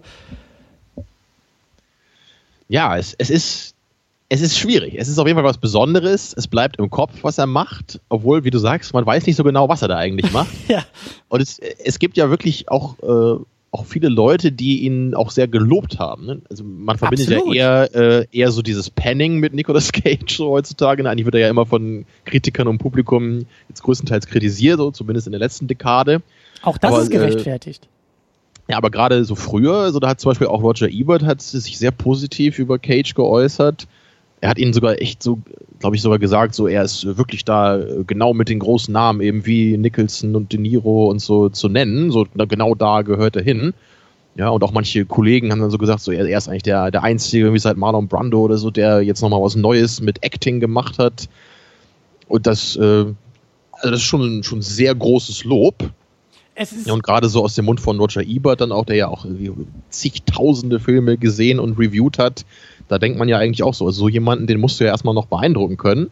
Aber Cage hat das anscheinend so immer geschafft, so im Laufe seiner Karriere. Und ich finde das auch gar nicht so ungerechtfertigt. Also erstmal einfach nur zu sagen, das ist absolut anders und ungewöhnlich, was Cage da tut, ist, glaube ich, noch nicht, ähm, steht noch nicht weiter zur Debatte, oder? Ich glaube, da sind wir uns alle einig, dass auf so einer ganz nüchternen Ebene, dass man sagen muss, das ist ungewöhnlich, das ist anders, das kennen wir nicht. Ähm, es fällt uns auch schwer, das irgendwie einzuordnen. Und dann kann ich verstehen, dass wirklich auch Leute dann ins Lob verfallen und sagen, ja, großartig, dass da nochmal jemand kommt und aus der Schauspielkunst etwas rausholt, was wir auch irgendwie, ne, ich meine, das, also das Filmmedium ist ja nun auch sehr, sehr alt und festgefahren in vielen Punkten. Und dann kommt da einer und macht da was total Verrücktes. So, das kann man auch, finde ich, auf der Ebene dann so loben und auch so herausarbeiten und ihn da auch in eine Riege dieser Großen irgendwie stellen. Auf der anderen Seite kannst du aber genauso rangehen und sagen, ja, aber das ist nix. Also es ist ungewöhnlich, es ist anders, aber es ist einfach, also die Frage ist, wie du es bewertest. Also hat es einen Wert oder sprichst du der ganzen Sachen Wert ab? Es ist so ein bisschen vielleicht wie bei Jim Carrey, würde ich sagen. Wo man, wo ja. ich auch bei mir selber sehe, so bei, bei Truman Show, ne, bei dem Eternal Sunshine, der dir auch so am Herzen liegt, da mag ich Jim Carrey. Da finde ich, dass er eine gute Performance abliefert, die gut passt in dem Film. Aber dann gibt es halt so andere Sachen, so wie, ich meine, wie zum Beispiel in dem Batman-Film, wo er den Riddler spielt. Äh, das ist halt schon sehr bescheuert, ja, und äh, an der Grenze des Erträglichen. Ich hat zwar auch irgendwie was, aber da ist er einfach nur so völlig hysterisch überdreht und permanent am rumkreischen und rumhüpfen. Ne? Ich habe mir neulich noch mal den ersten Ace Ventura angeguckt. Und den habe ich nie gesehen jetzt. Der ist auch. Aber da ist er auch so drauf, ne? Absolut. Der ist, ich finde den auch, also der ist nicht gut gealtert und, ne, aber Jim Carrey ist in diesem Film großartig, weil auch da es ist ein anderes Schauspiel. Es ist ein ein, also auch da ist halt Energie und ist der Körper total im Vordergrund, ähnlich wie bei Cage. Cage spielt ja auch eine Menge mit seinem Körper und mit Betonung und mit Lautstärke und so weiter. Und das ist schon, auch da, das ist halt was komplett eigenes, was, was Jim Carrey da macht. Und ich bin eigentlich auch großer Jim Carrey-Fan, weil ich eben mag, wie er diese, diese Breite aufmachen kann. Ne? Also der ruhige Jim Carrey in Truman Show und Eternal Sunshine ist eben ganz anderer als der, der da bei Ace Ventura die wildesten Grimassen äh, zieht und die, die wilde, den wildesten Körpereinsatz irgendwie äh, benutzt. Aber der Punkt ist halt, wie gesagt, so was, was, was macht man draus? Was zieht man draus? Also spricht man dem einen Wert zu oder einen Wert ab? wenn es eben mit den eigenen Sehgewohnheiten auch mal bricht. Ich meine, das ist auch klar, dass ja. es, es muss halt irgendwie das ist, glaube ich, so der Punkt. Es muss halt auch irgendwie, es muss halt passen. Es muss irgendwie in den Rahmen passen. So, wenn jetzt eben ja, es, es muss jeweils genau zu der Geschichte und zu der Figur einfach passen. Und, und wenn das nicht Film. der Fall ist, dann kann das ganz schnell auch so richtig abfallen. Sondern kann ganz schnell eine Performance, die man sonst vielleicht irgendwie interessant oder ungewöhnlich findet, die kann dann ins total anstrengende und nervige verkommen. Ja. Also da fehlt dann nicht viel, glaube ich. Ja, und das ist ja eben auch der Punkt. Es muss ja auch irgendwie in den Film reinpassen. Ne? Also eben der Nicolas Cage passt nicht in Scarface. Er, er, kann kein, also er kann einen Tony Montana spielen. Der würde ganz an, obwohl vielleicht passt es doch wieder, weil es um Kokain geht, aber. Die, diese Vorstellung gerade ist echt. Du weißt, du weißt aber, glaube ich, worauf ja. ich hinaus will. Es würde den Film selbst komplett verändern. Es wäre dann keine, es, es wäre eine andere Lesart des Filmes. Ja, oder Nick Cage als Gandalf. Zum Beispiel. Ich das mein, würde den Film verändern. Was ich auch in der Vorbereitung gelesen habe, äh, Schwarzenegger sollte eigentlich die Rolle von Nick Cage hier in dem Film spielen. Hm. Das wäre auch wieder was ganz anderes. Also, Durchaus, ja. Ja. Ja, also im Großen und Ganzen, wie ich schon sagte, ich, ich mag das ja wirklich gerne, wenn, wenn Schauspieler verschiedene Rollen annehmen, ne, verschiedene Genres machen, verschieden spielen. Wandelbarkeit. Deswegen, genau, ja. Deswegen war ich früher so großer Edward Norton-Fan, deswegen bin ich inzwischen auch großer Tom Hardy-Fan, ja. so, weil der eben auch sehr viele verschiedene Figuren spielt und das für mich auch immer sehr, sehr gut macht. Bis auf Star Trek Nemesis, ja, den nicht. Aber so gut wie alles andere, was er gemacht hat. Ja, aber bei Nick Cage ähm, gibt es ja nun mal eben auch so die ja, zweite Hälfte oder, oder das letzte Drittel seiner Karriere. Und äh, das ist jetzt in gewisser Weise auch wieder interessant, so weil man da größtenteils nämlich gar nicht mehr so richtig was von diesem Acting-Style sieht. Ja, zumindest gibt es da ganz viele Filme so aus den letzten Jahren, wo ich auch einige von gesehen habe, wo er so ganz unmotiviert wirkt. Ja, also gar nicht mehr so wie, wie früher bei Vampire's Kiss, ne, wo er eine, eine ganz psychotische Figur spielt, eben ganz ungewöhnlich, wie wir gesagt haben. Aber jetzt haben wir plötzlich Filme wie diesen Knowing zum Beispiel, ja, von 2009, wo er so unglaublich gelangweilt auf mich gewirkt hat. Ja, oder auch diesen Gone in 60 Seconds, den habe ich jetzt auch lange nicht mehr gesehen, aber da habe ich jetzt auch keine, keine große Erinnerung mehr daran, dass er das irgendwie so noch nicht toll gespielt hat. Und äh, was gab es da noch, diesen einen Film, wo er da irgendwie in die Zukunft immer sehen kann? Wie hieß der dann nochmal? Äh, Komme ich jetzt gerade nicht drauf, aber also auch so, so ein Mystery-Ding, wo er halt so eine komische Fähigkeit hat, dass er halt irgendwie immer ein paar Minuten in die Zukunft sehen kann, was auch überhaupt keinen Sinn ergibt im, im, im Film. Ja, oder, oder, oder diesen, diesen furchtbaren Film, den er da mit Ron Perlman mal gemacht hat, wo er da so ein Hexenjäger ist. Also da auch, da, da ist er so die Schlaftablette im Film. Da gibt es keinen Moment, wo man sagt so, hey, das ist der alte Nick Cage von früher. Da hat er einfach nur so ein riesiges Kettenhemd an und verzieht keine Miene im ganzen Film. So ein bisschen so, so ja. wie der, der späte Harrison Ford, der irgendwie oh, ja. nur noch durch seine Filme schlafwandelt und gar nicht mehr wach ist. Ja, ja, der ist ja wahrscheinlich alt und kann einfach nicht mehr. Und wenn der beim Set angekommen ist, dann ist er schon kaputt für den Tag. So wirklich ja immer. Ja, aber, aber ich meine, es, es ist komisch, finde ich. Ne? Es ist komisch, dass ein Schauspieler wie Nick Cage, so der in den 80ern und 90ern eben so, so ganz viele prägnante Rollen gespielt hat, der dann, der dann später immer ja, immer, immer weiter runtergeschaltet hat. So, jetzt wirkt so, als jetzt holt er sich seinen Paycheck ab, macht er jetzt irgendwie seine 0815 Performance, die überhaupt nicht mehr so wirkt wie früher und, und gut ist.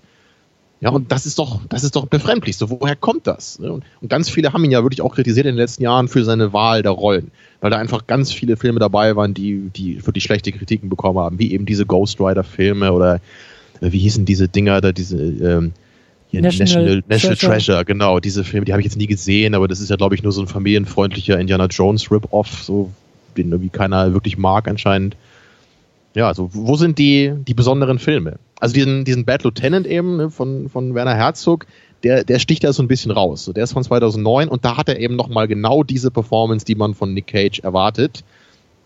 Ja, und, und im Wicker Man auch, klar. Aber Wicker Man ja. war doch auch kein, kein großer Film, oder? War das nicht irgendwie so ein, nee, nee, von vornherein so ein B-Movie? Also, ja. hahaha, ein Bienenfilm. Sehr, sehr gut, Christian, ja, sehr gut, ja. Genau, wollte ich auch. Ja, ich, und, und, der Unterschied ist auch wirklich, also, also Wicker Man ist halt einfach auch ein Scheißfilm, so, ja, das ist halt wirklich Quatsch. Den, kannst du halt überhaupt nicht ernst nehmen, das, das soll ja ein Horrorfilm sein, ja, und der ist halt einfach nur lustig. Weil der, der ist, der ist, hat, der hat fast so einen, so einen Schamalan-Vibe, ja, weil das, weil das so befremdlich ist, was da passiert. Das ist so, das ist so, und das finde ich ist halt auch irgendwie Nicolas Cage. Es ist, es ist immer die Frage, ob es nicht schon fast die eigene Parodie ist. Also ich habe ja. den Wickerman auch nicht gesehen, ich kenne auch nur ein paar Ausschnitte. Ich glaube, du hast ihn mal geguckt, oder? Ich habe den, ich hab den einmal gesehen, ja. Und, also ich finde ihn auch wirklich ganz witzig, aber gerade im Vergleich zu dem Vampire's Kiss, also das, um das schon mal zu sagen, das wären so meine beiden Kandidaten für den cageigsten Film, so wie ich das sehen würde. Und Wicker Man, wie ich gerade sagte, ist wirklich eigentlich ein Schrottfilm, aber Vampire's Kiss ist kein schlechter Film. Weil es, es, es geht ja in diesem Film eben um eine Figur von Nick Cage gespielt, die eine Psychose entwickelt, dass sie glaubt, ein Vampir zu sein. Ja. Das klingt natürlich völlig bescheuert, aber es ist es ist im Film wirklich cool umgesetzt. So, es ist nicht einfach nur dämlicher Schnickschnack. Und Wickerman ist das, wo sie auf eine Insel kommen, wo welche Bienen oder wie, wo Frauen ihre Männer wie Bienen halten oder so ein Schwachsinn. Ja. ja. Oder eben diesen coolen Clip, den ich auch bei dem, bei dem Thread zur Umfrage gepostet habe. Ja, How did it get burned? How did it get burned? How did it get burned? I don't know. Ja, ja. ja, das ist einfach nur so, äh, what the fuck, ja. Aber der Vampire's Kiss, der das ist schon ein rundes Filmerlebnis, ein ganz ungewöhnliches, aber der Film hat auf seine Weise was. Und das meine ich ja, ja. gerade so. Das, wie gesagt, das ist jetzt beides nur so aus zweiter Hand. Ich kenne beide Filme nicht, aber halt nur so Highlights und Ausschnitte. Aber Wickerman wirkt echt wie so, wie, wie, wie die eigene Parodie schon. Also wie, mhm. wie, wie so ein Sketch, der sozusagen, also ich sitze davor und denke mir, das, das kann ja nicht im Film vorkommen. Also das, das, das muss doch, verstehst du, so auf dieser Ebene sitze ich davor und, und ähm, das ist ja auch nie ein gutes Zeichen, wenn Schauspieler irgendwie in diese Richtung dann abdriften. Also wenn da irgendwo, ähm, ja, wie du sagst, es gibt dann irgendwie die Phase, wo sie dann faul werden und nur noch irgendwie Geld einsacken wollen. Kann durchaus sein bei Nicolas Cage. Aber wenn sie dann irgendwie auch nur noch so Quatsch machen, der eben wie die eigene Parodie wirkt, ist irgendwie auch nicht gut. Ich, ich, muss jetzt einfach an Wickerman denken, das ist so furchtbar. Aber jetzt habe ich die ganzen Szenen wieder im Kopf, wo, wo er dann einmal mit der Knarre vor so einer Frau auf dem Fahrrad steht und sagt, get off the bike, get off the bike. und dann kommt irgendwie diese, diese Gestalt in dem Bärenkostüm auf ihn zugerannt und er, er schlägt dir einfach nur ins Gesicht. Den, den Ausschnitt kenne ich auch, ja. Ja. ja. Ah. Ja, man, man weiß es nicht bei Cage. Ne? Vielleicht hat er einfach irgendwie den, so den, den Bock am Schauspielen verloren. Vielleicht denkt er sich so, ich meine, er hat ja auch schon seit Anfang der 80er Filme gemacht. Irgendwann ist man vielleicht auch ein bisschen ausgebrannt und gibt jetzt nicht mehr irgendwie 100 Prozent bei jedem Film. Ich muss auch ganz ehrlich sagen, ich habe auch immer noch so meine Schwierigkeiten, Nicolas Cage. Deswegen ist es gut, dass wir diese Sendung machen, zumindest so als Startschuss, aber ihn auch irgendwie einzuordnen. Also ich, äh, das ist so, ich kenne, wie gesagt, glaube ich, zu wenig von ihm, aber das, was ich kenne und wie gesagt, dann die Ausschnitte, die ich kenne, mit der Information, zu kombinieren, dass er irgendwie, ich glaube 95 oder 94 oder so einen Oscar bekommen hat, das ist irgendwie, also das geht nicht. Das ist halt so, das. Ja, das den, den Leaving Las Vegas, den muss ich auch noch mal schauen. Den, den habe ich nur einmal gesehen vor mindestens zehn Jahren. Und damals fand ich den auch äh, ziemlich cool. Also das, der hat emotional wirklich funktioniert für mich. Ne? Weil, weißt du, worum es da geht? Nicht, nicht wirklich, nee. Also er, er, er spielt da so einen, so einen Alkoholiker, ich glaube, er ist so eine gescheiterte Hollywood-Persönlichkeit, wenn ich mich jetzt nicht täusche. Auf jeden Fall ist er halt so ein Alkoholiker und er fährt nach Las Vegas einfach mit der Intention, sich da tot zu saufen. Das ist wirklich so die, Krass. die, die Geschichte des Films und dann, dann das siehst du halt auch so. Er, er, er ja, also er, er geistert da so durch die Stadt, ne, von einer Bar zur anderen und ja, holt er immer nur Alkohol, ne? ist halt völlig fertig und er lernt dann halt auch so eine Frau kennen und die versucht halt dann ihn so da rauszuholen und das, ist wirklich sehr schön gemacht und das Ende ist auch äh, wirklich gut und funktioniert. Ja, aber wie gesagt, alles nur in meiner Erinnerung ist, ist lange, lange her. Kannst du denn mehr über, über ihn beziehungsweise über sein, sein Schaffen irgendwie sagen? Weil meine Fragen, die da, die da so aufkommen, oder meine Vermutung, wenn ich dann auch teilweise auf die Filmauswahl irgendwie gucke und was du auch von meintest, ist so, naja, so Anfang der 90er, Mitte der 90er scheint das alles auch wie so ein kreatives Hoch zu sein. Ja, er hat die Möglichkeit mit mit den verschiedensten äh, Filmemachern zusammenzuarbeiten, in den verschiedensten Rollen, sich einen Oscar zu erarbeiten und dann irgendwie mit Michael Bay und The Rock und dann irgendwie äh, Face of John Woo, also äh, äh, Snake Eyes, irgendwie Brian De Palma, wo, wo ich mir vorstellen kann, auch so als Schauspieler, dass du sagst, jupp, kann ich, kann ich abhaken, so mit dem habe ich gearbeitet, das war vielleicht mal ein Traum und das klingt interessant und das ist cool. So, das war diese Phase. Dann ist da zwischendurch irgendwo der, der Versuch Richtung Action-Star sich irgendwie zu, zu etablieren, irgendwie mit so Sachen wie Con Air, Face Off und dann eben später diese, diese National Treasure Geschichten, also irgendwie auch ins große, opulente, hier ja auch so ein bisschen, ne, The Rock, großer Actionfilm. Ähm, also den Abschnitt sozusagen hat er auch irgendwie hinter sich. Aber wie hat er dann angefangen? Also waren so die ersten Filme in den 80ern, war da, also war da so ein Künstler irgendwie erkennbar? Ja, ich habe jetzt in den 80ern auch nicht allzu viel gesehen. Also ich habe diesen Raising Arizona gesehen von 87, den ich allerdings echt furchtbar fand, äh, obwohl er von den Cohen-Filmen war. Das war jetzt wirklich der erste Cohen-Film, mit dem ich überhaupt nichts anfangen konnte. Es ist halt auch eine sehr äh, ja, hysterische Comedy und sowas äh, klickt wahrscheinlich oder nicht. Und äh, da wird halt permanent nur rumgeschrien in diesem Film und das hat mich sehr genervt. Äh, obwohl Nick Cage auch da wieder ganz okay noch drin war. Ja, und dann 89 gab es dann eben diesen Vampire's Kiss ne, und 90 Wild at Heart von, von Lynch. Den habe ich auch mal gesehen. Äh, in dem Film, äh, da sieht man auch, dass Cage, glaube ich, auch so ein Elvis-Fan ist. Also er war auch mal mit der Tochter von Elvis Presley zusammen. Stimmt, ja. Und, und, er, und er macht auch in diesem Wild at Heart, äh, also da geht es ja um so, ist ja so eine Road-Movie, wo äh, ja, Laura Dern und Nick Cage zusammen dann so durchs Land düsen so und so. Ich meine, es ist ein Lynch-Film, da kann man sich immer dr drum streiten, worum es da genau geht. Aber ich, ich habe es zumindest so gesehen, dass es eine sehr äh, abgefahrene Metapher für so jugendliche, äh, ungestüme Liebe so sein soll. Also Aber ist das dann das auch der, ist, das auch dieser, dieser schamanische Nicolas Cage, der da drin vorkommt? Oder was, was ist das für, also wie spielt er da? Ja, es, es irgendwie schon, aber, das ist wirklich genau dieses Ding, was man sich wünscht. Es ist eine ungewöhnliche Performance, aber es ist kein übertriebener Klamauk. Okay. Ja, ist, also da, da, ist, da, also da merkt man schon, das ist jemand, der bleibt im Kopf, ne, dieser Cage. So, der macht irgendwas, das ist ungewöhnlich, das ist interessant. Aber es ist damals, glaube ich, eher noch so Special Interest gewesen, weil das eben noch nicht so die ganz großen bekannten Filme waren. Und das ging dann eben wirklich los mit Leaving Las Vegas und seinem Oscar 95, ne? Und, und The Rock war dann, glaube ich, auch ja. sein, sein Mainstream-Durchbruch. So, weil da davon kannte man ihn dann. Und dann kamen in der zweiten Hälfte der 90er, ne, da kamen dann diese ganzen, ja. ganzen Filme, die du eben auch erwähnt hast, so, die, die man alle dann eher kennt. So, da, da wurde er dann groß. Und das ging dann so bis in die frühen 2000er und da hat es dann, glaube ich, langsam angefangen zu kippen. Ja, und dann sind wir auch schon langsam eben bei, bei Ghost Rider, so 2007, ne, und, und manchen anderen etwas, ja, schwächeren Filmrollen, die er dann so bekommen hat.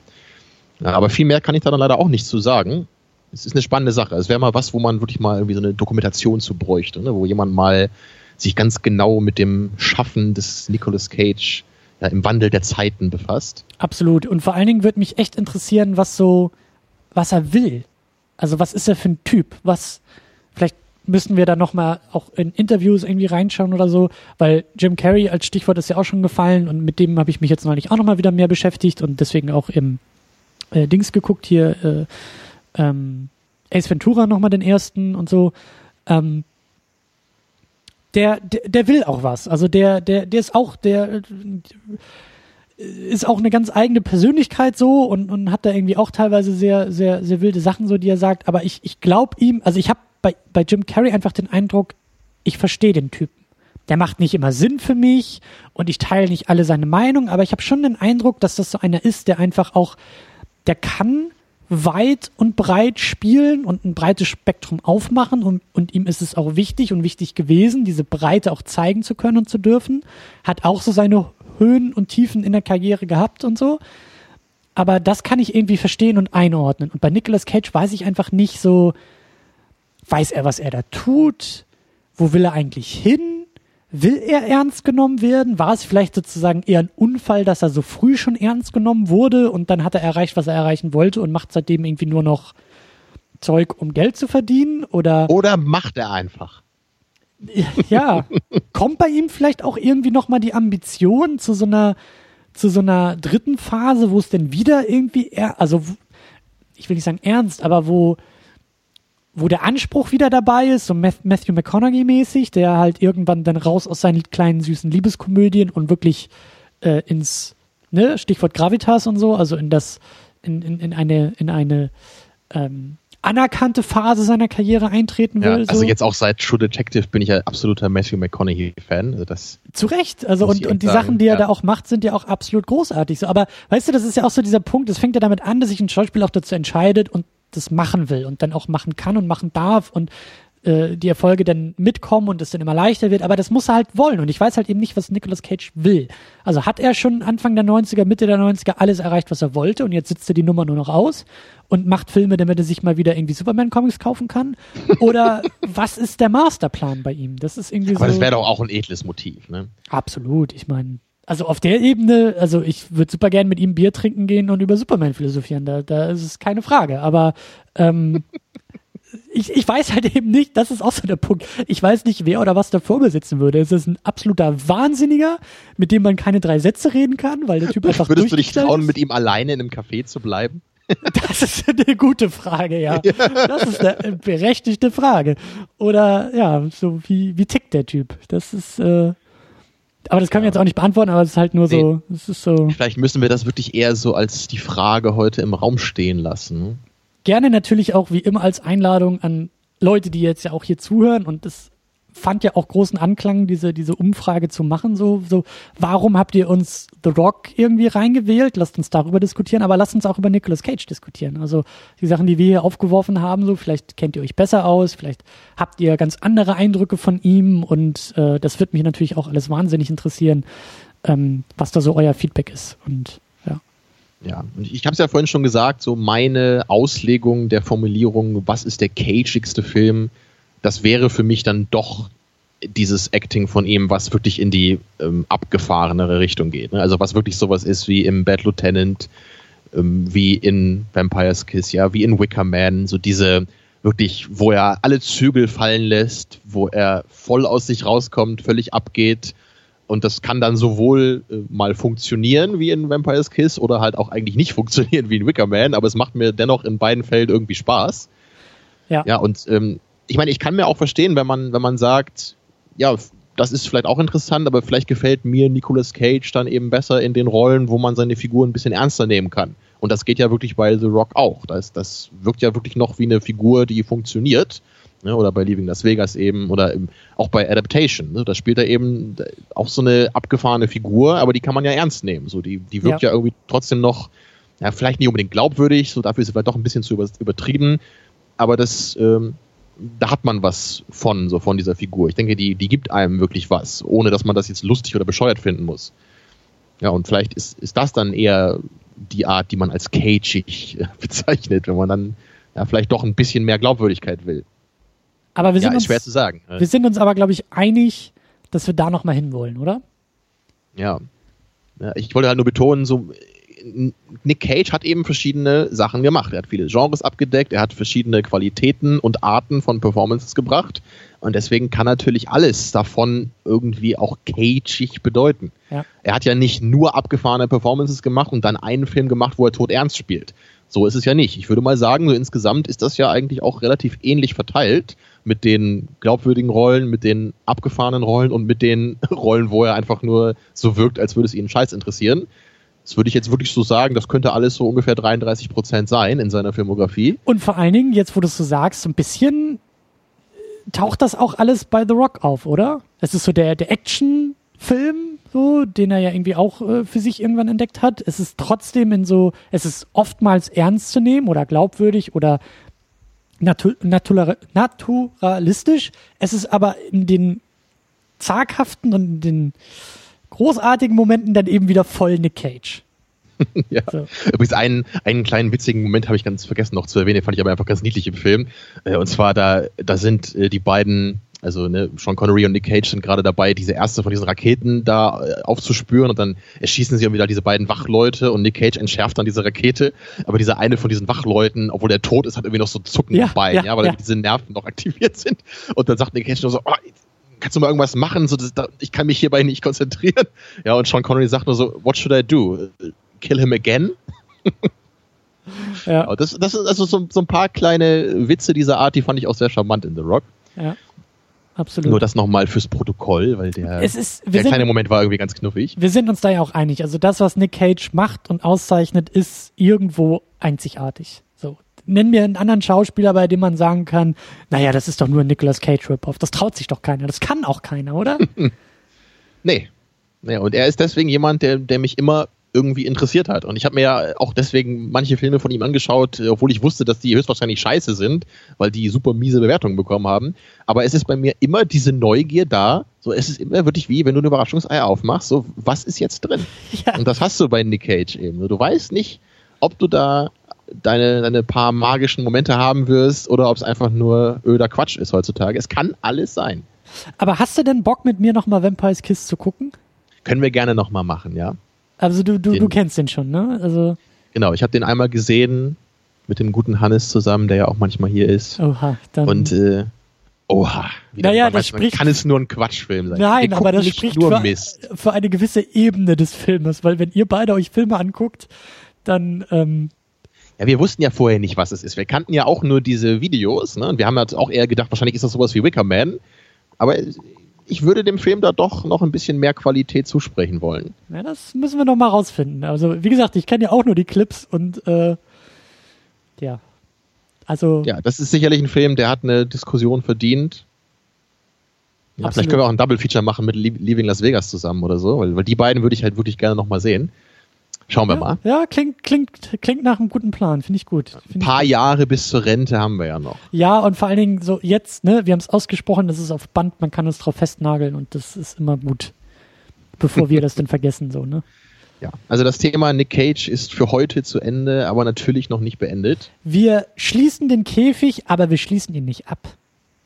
Oh. Wobei man sich dann schon fragen müsste, was heißt eigentlich schließen? Nee. Tür anlehnen. Tür zumachen, aber halt nicht abschließen, sodass man sie wieder aufmachen kann. Mit diesem philosophischen Rätsel verabschiedet sich Second Unit von heute. Absolut. Und äh, Mist, wir hätten. Hast du was vorbereitet zur Verabschiedung? Nee, ich weiß nicht. Gibt es nicht diese buddhistische Frage, wie klatscht man mit einer Hand? Achso, nee, ich dachte jetzt eher sowas in Richtung Nicolas Cage. Also, was hatte er noch? Er hatte doch irgendwie, als er den Typen mit der Rakete abschießt, hat er doch auch irgendeinen so One-Liner rausgeballert. Was war denn das noch? Ah, oh, das weiß ich nicht mehr. Er hat ihn, glaube ich, irgendwas gefragt. Nee, you're the Rocket Man oder irgendwie sowas meinte er auch. Do you know the song Rocket Man oder irgend so ein Quatschkram? Egal. Ja, das, das, war cool, der Moment, ja, aber ich habe es leider auch vergessen, was es genau war. Dann kann es ja gar nicht so cool gewesen sein. Aber wir sind einfach, wir sind in diesem Sinne jetzt Raketenmänner und schießen uns selbst äh, aus dieser Sendung hinaus und euch auch. Und äh, was haben wir denn noch? Wir haben unsere Website, da solltet ihr mal reingucken, secondunit-podcast.de, weil da können wir kommentieren, da können wir weiter diskutieren. Und äh, ich glaube auch, es wäre schön, wenn wir es nicht schaffen zu kommentieren, dann wenigstens so die besten Nicolas Cage Clips von YouTube da rein posten, weil dann haben wir alle was davon und eine Menge Spaß. Und äh, ja, bis zum nächsten Mal, würde ich sagen. Tschüss. Ja, bis bald. Ciao, ciao.